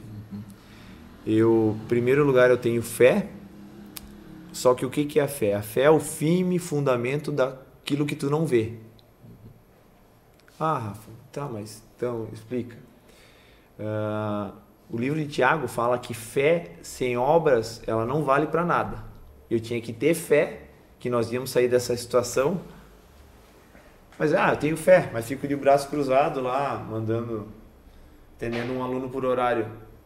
E a obras, cadê? O que, que é obras? Obras foi o quê? Pegar os pesos, os dumbbells, os halteres, querobel, pôr na, na mala do meu carro e atender os alunos em condomínio, na casa deles. Os professores fizeram isso também. E outra obra, contratar mais gente. Porque eu tinha fé e eu tinha conhecimento técnico que as pessoas iam precisar de saúde mais para frente. Por quê? Pronto, tu tirou tudo dele, deixou ele tracado em casa, vai ter saúde física e mental. Isso é, isso é qualquer profissional de educação física sabe que isso vai acontecer.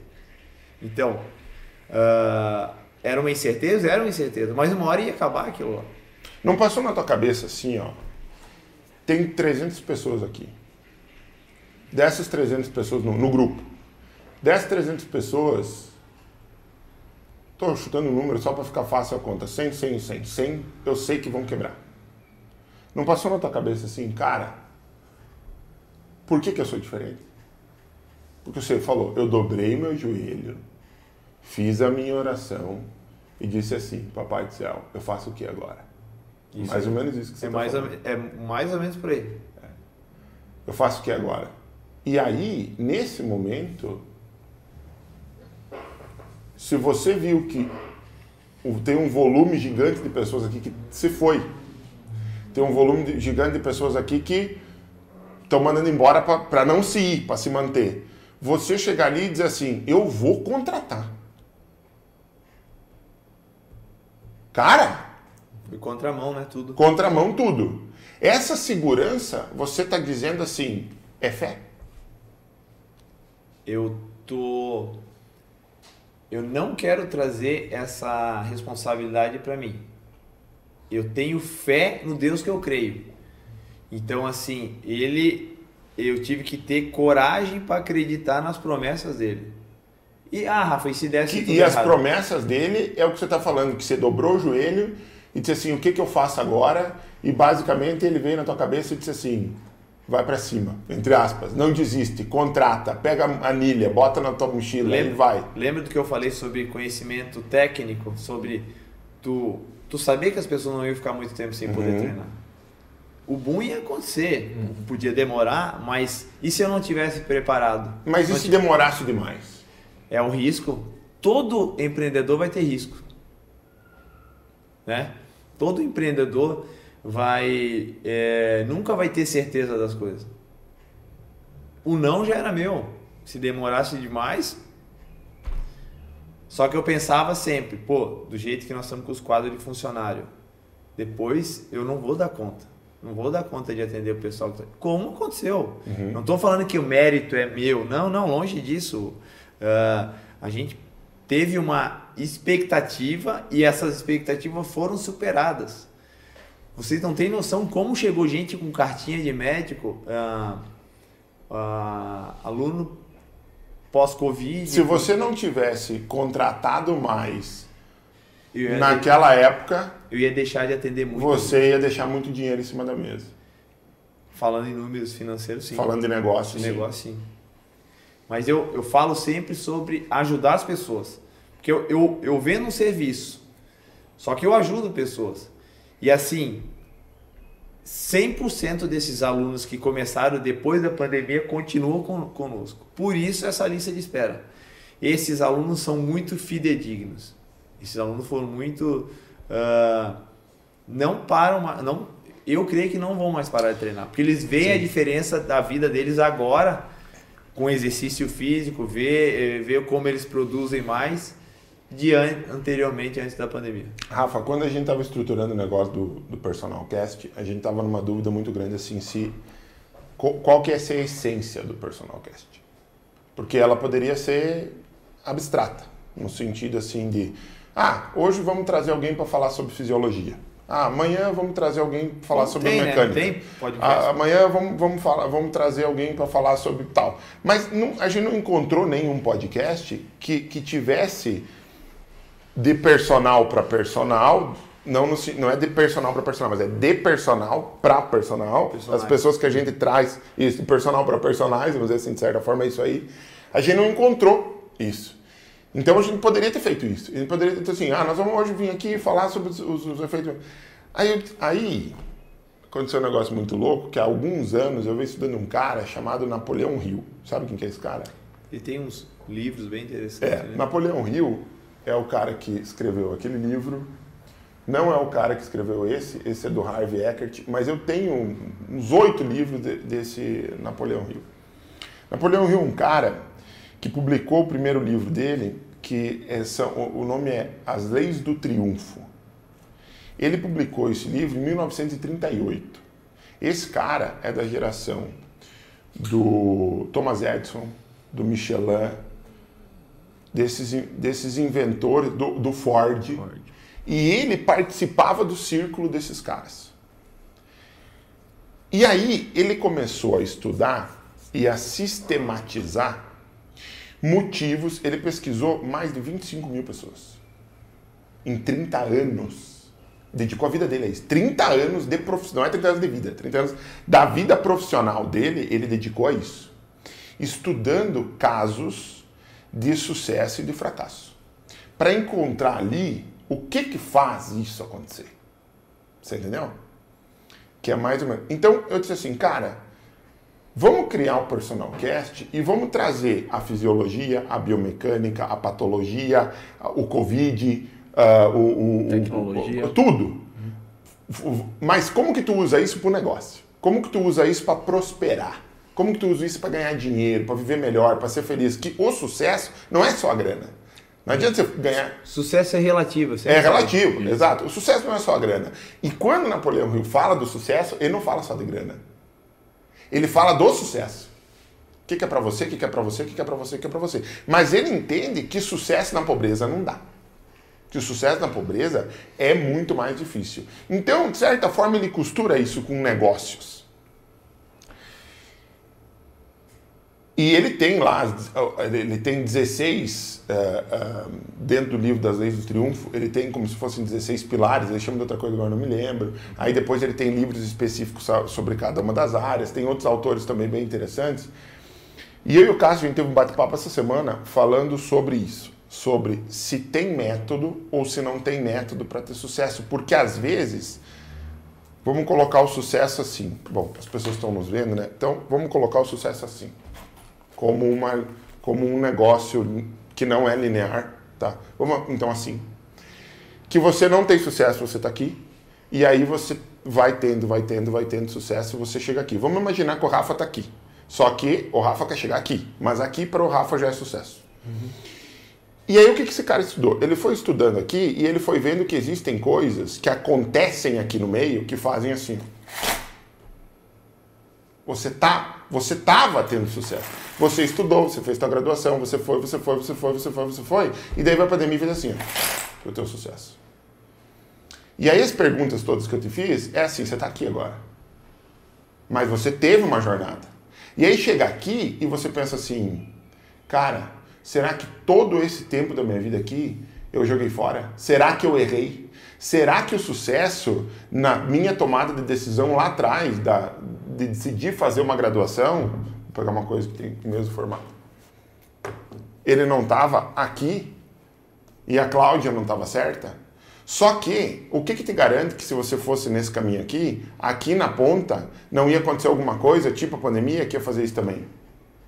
Então a gente fica naquela, ah, então não tem método nenhum, então porque as coisas acontecem, né? As coisas acontecem.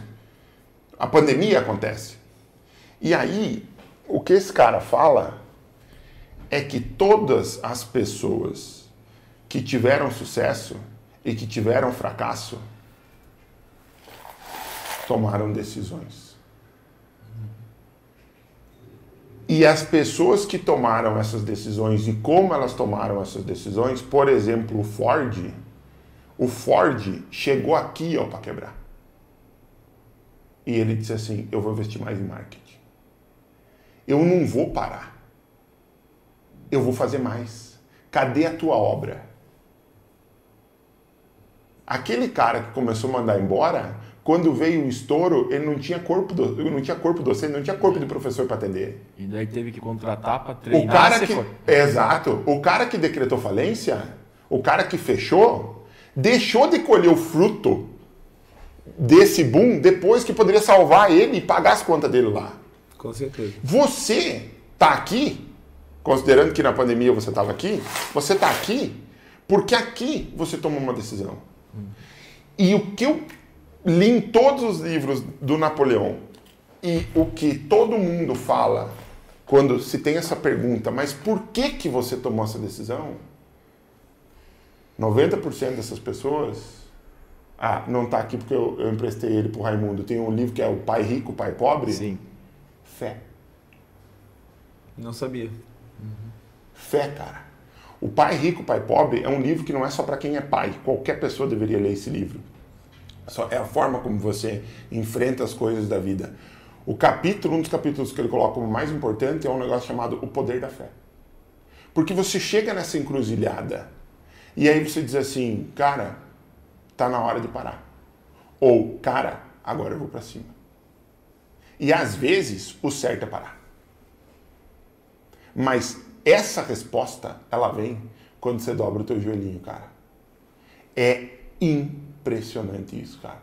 Quando eu parei de jogar vôlei, foi o momento mais difícil da minha vida. Eu tinha um, um convite para jogar em Ibiza, na Espanha, com um AP, com um carro e 10 mil euros por mês, bicho. Limpo, livrinho. Aí tem aquele cara que fala assim: ah, mas você ganha em euro, gasta em euro. Eu não tinha o que gastar. Eu tinha alimentação, eu, eu tinha lugar para morar, eu tinha um carro, eu tinha tudo. Eu tinha acabado de ser cortado da seleção brasileira juvenil, o último corte antes do Mundial da Argélia, porque o cara disse assim, tuas pernas não estão mais indo, fui fazer uma eletroneuromiografia, a sinapse estava atrasada por causa da compressão do disco, da, da extrusão do disco na coluna lá atrás. E, eu, e um médico parou e disse assim para mim, cara, você tem 18 para 19 anos, você tem um leque, cara, não esqueça disso na minha vida, você tem um leque de oportunidades aqui para você escolher. Se você continuar nessa que você tá, ele pegou a minha tomografia e disse assim: Olha, o L5S1 já está desidratado, estava escuro o disco, pretão assim. O L4, L5 também, o L3 e L4 está começando a desidratar. Isso aqui só vai subir, bicho. Por mais que você vai jogar fora do país. A minha recomendação para você é parar. Nessa hora. Caiu o mundo. caiu Deus. o mundo, mas eu sentei no carro da pessoa que estava me esperando lá de fora, eu fechei o meu olho e eu fiz uma pergunta: é para parar agora? E a resposta foi: é. Eu não parei por causa do médico.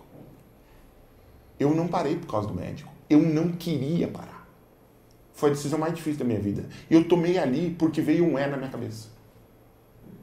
Inúmeros outros momentos de investimento, de dificuldade, de, de coisas que me, que, que me trouxeram até aqui, que no, na minha razão, assim como na tua, tava assim, bicho, tá todo mundo fechando, a pandemia, não posso entrar na minha academia, tá todo mundo demitindo, quebrando, eu vou contratar? Vai. Por quê? Porque eu dobrei meu joelho aí, foi isso que veio na minha cabeça, eu vou fazer isso aí. Cara, acreditar nisso é muito difícil, cara. É. Porque é contralógico, velho. Isso aí. É contralógico. Você precisa ter um, uma proposta para fazer o que você ama na ilha de Ibiza, na Espanha, com dinheiro pra caralho, não sei o quê. O cara falou pra você, isso que o jeito que ele falou pra mim, quando eu fechei meu olho disse, é, vou parar, não é? É. Eu tinha acabado de ser cortado da seleção brasileira. Eu podia pensar assim: eu vou treinar mais, eu vou treinar melhor. Eu vou me poupar aqui, eu vou, mas eu não vou desistir. Não, cara, é como se viesse assim, para agora. Se eu não tivesse parado naquele momento, nós não estaríamos aqui hoje. O meu app Fit não ia existir. Eu não poderia ter contribuído com tanta gente que eu contribuí para poder formar em educação física, para poder formar na especialização em educação física lá atrás. E muita gente que não parou em condições muito similares à minha estão fazendo graduação agora. Foi um presente. O que eu sentei, chorei inúmeras vezes, demorei anos para superar, Hoje, as minhas herdes disco, hoje eu chamo elas de minhas queridas. Ainda bem que vocês estão aqui, porque senão eu não teria parado. E foi, cara, eu não dobrei meu joelho que eu estava sentado, mas foi uma fechada de olho de segundos. O que, que eu faço agora? Para. No livro de Isaías, capítulo 55, versículo 5 até 8, fala assim: ó, que os planos que Deus tem para nós são infinitamente maiores e melhores do que os planos que a gente tem. Uhum. Tem muitas vezes ele fecha uma porta hoje e abre uma maior, muito maior amanhã depois. Destino, né? Sabe por que eu acredito tanto nessa voz aí do dobrar o joelho que você falou? Porque não era o que eu queria. Eu não estou aqui usando Deus para dizer assim, é, eu fechei o meu olho e seguir a orientação de Deus fazendo o que eu queria. Eu queria jogar. Olha aí. Eu não queria isso, cara. Eu queria jogar. Eu tinha 18 para 19 anos, bicho. Eu queria estar tá na quadra. Eu tinha acabado de estar tá em Saquarema, no CT da Brasileira.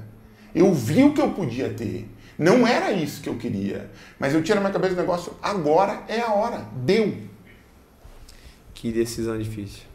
Mas é por isso que eu apertei tanto você, para entender assim, por quê? Você falou, cara, porque eu dobrei meu joelho, pedi para Deus o que fazer e veio para mim uma memória. Tá, mas mesmo assim, a decisão logicamente errada. Errada, é errada essa tomada de decisão. Mas você disse assim, então por que você fez fé? É. Me veio agora um, uma, um trecho de um filme na cabeça que o cara diz assim, uh, era um preso pedindo para o médico chamar reforço para salvar ele da cadeia. Rota de fuga com o Sylvester Stallone. E ele disse assim pro o médico no, no final das contas resolveu ajudar ele e o médico justificou da seguinte maneira: somos médicos tratando de pessoas que não conhecemos sobre doenças que conhecemos menos ainda. A gente não sabe exatamente por que, que a gente está aqui. Então, talvez a referência no final, quando a gente não sabe para onde ir, é fé. E a gente não está falando isso sozinho. Você vê que teve um cara que publicou isso em 1938, falando com base como Ford, Michelin, Thomas Edison. Na hora que o pau tora, é isso aí. Impressionante, né? Se resume ao manual da vida, a Bíblia. É. Uhum for estudar esses grandes, uh, essas nobres pessoas que eh, os ensinamentos deles se resumem na Bíblia. Uhum. Muito bom, cara. Maravilha. Acho que fechamos com chave de ouro. Né? Maravilha né? conhecer esse teu lado, grandão. Não sabia? Eu sou um cara que, para eu poder acreditar, tem que fazer sentido para mim. Uhum. Se não fizer sentido para mim, eu tô te ouvindo ainda. Tu tem o tempo que tu quiser para me convencer, mas vai ter que fazer sentido para mim. E, e, eu leio muito, cara. E eu vejo que é, as pessoas, elas muitas vezes, elas não, não tomam as decisões, elas não, elas não dão encaminhamento porque elas não param de vez em quando para fazer isso também. Não é só métrica. Não é só, o Cássio vive dizendo isso. Não é só número, não é só métrica, tem outras coisas por trás aí que a gente não sabe mapear. E que talvez às vezes seja só isso aí mesmo.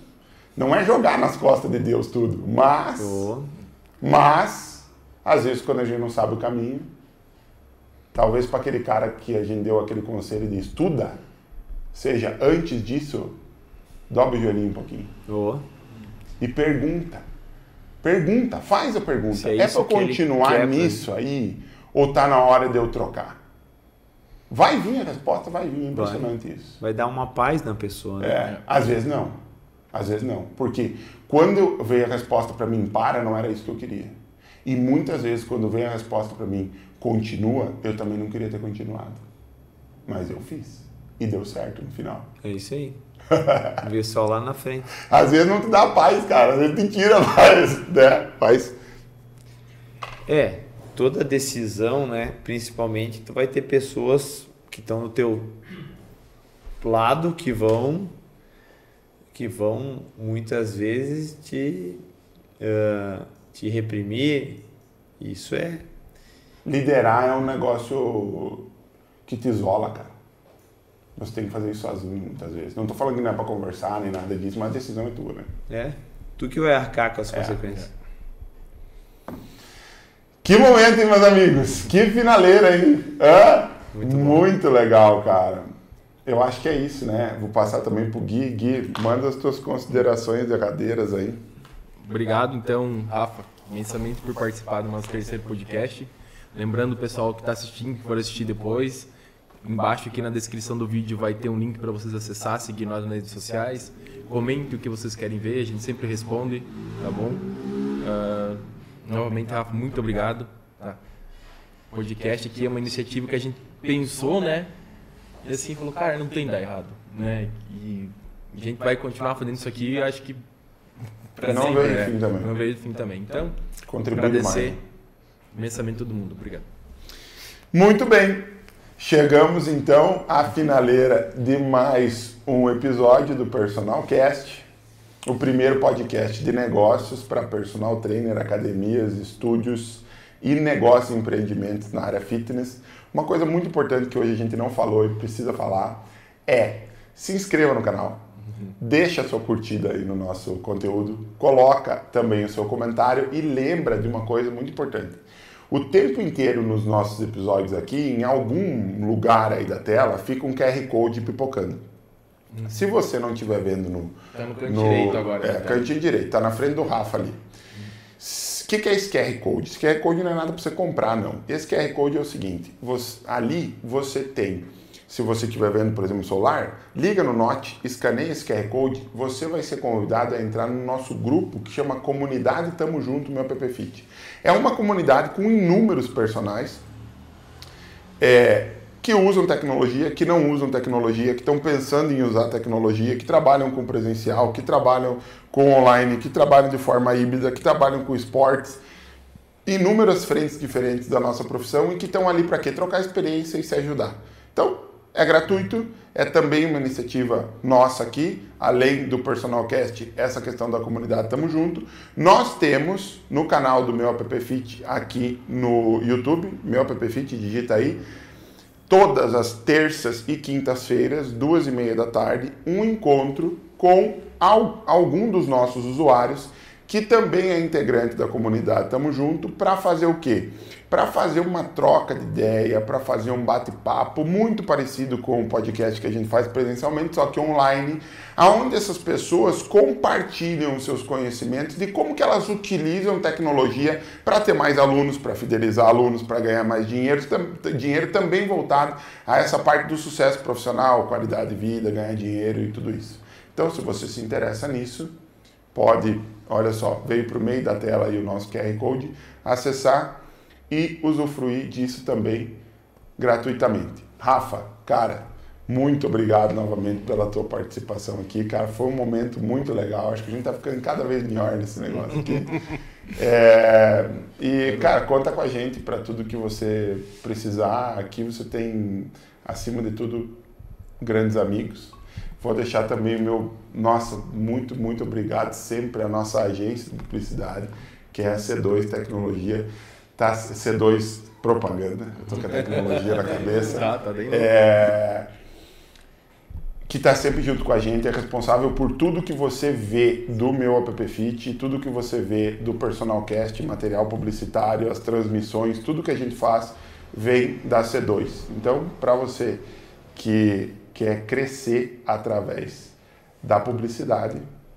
Fica a dica. Um abração e até sexta-feira que vem.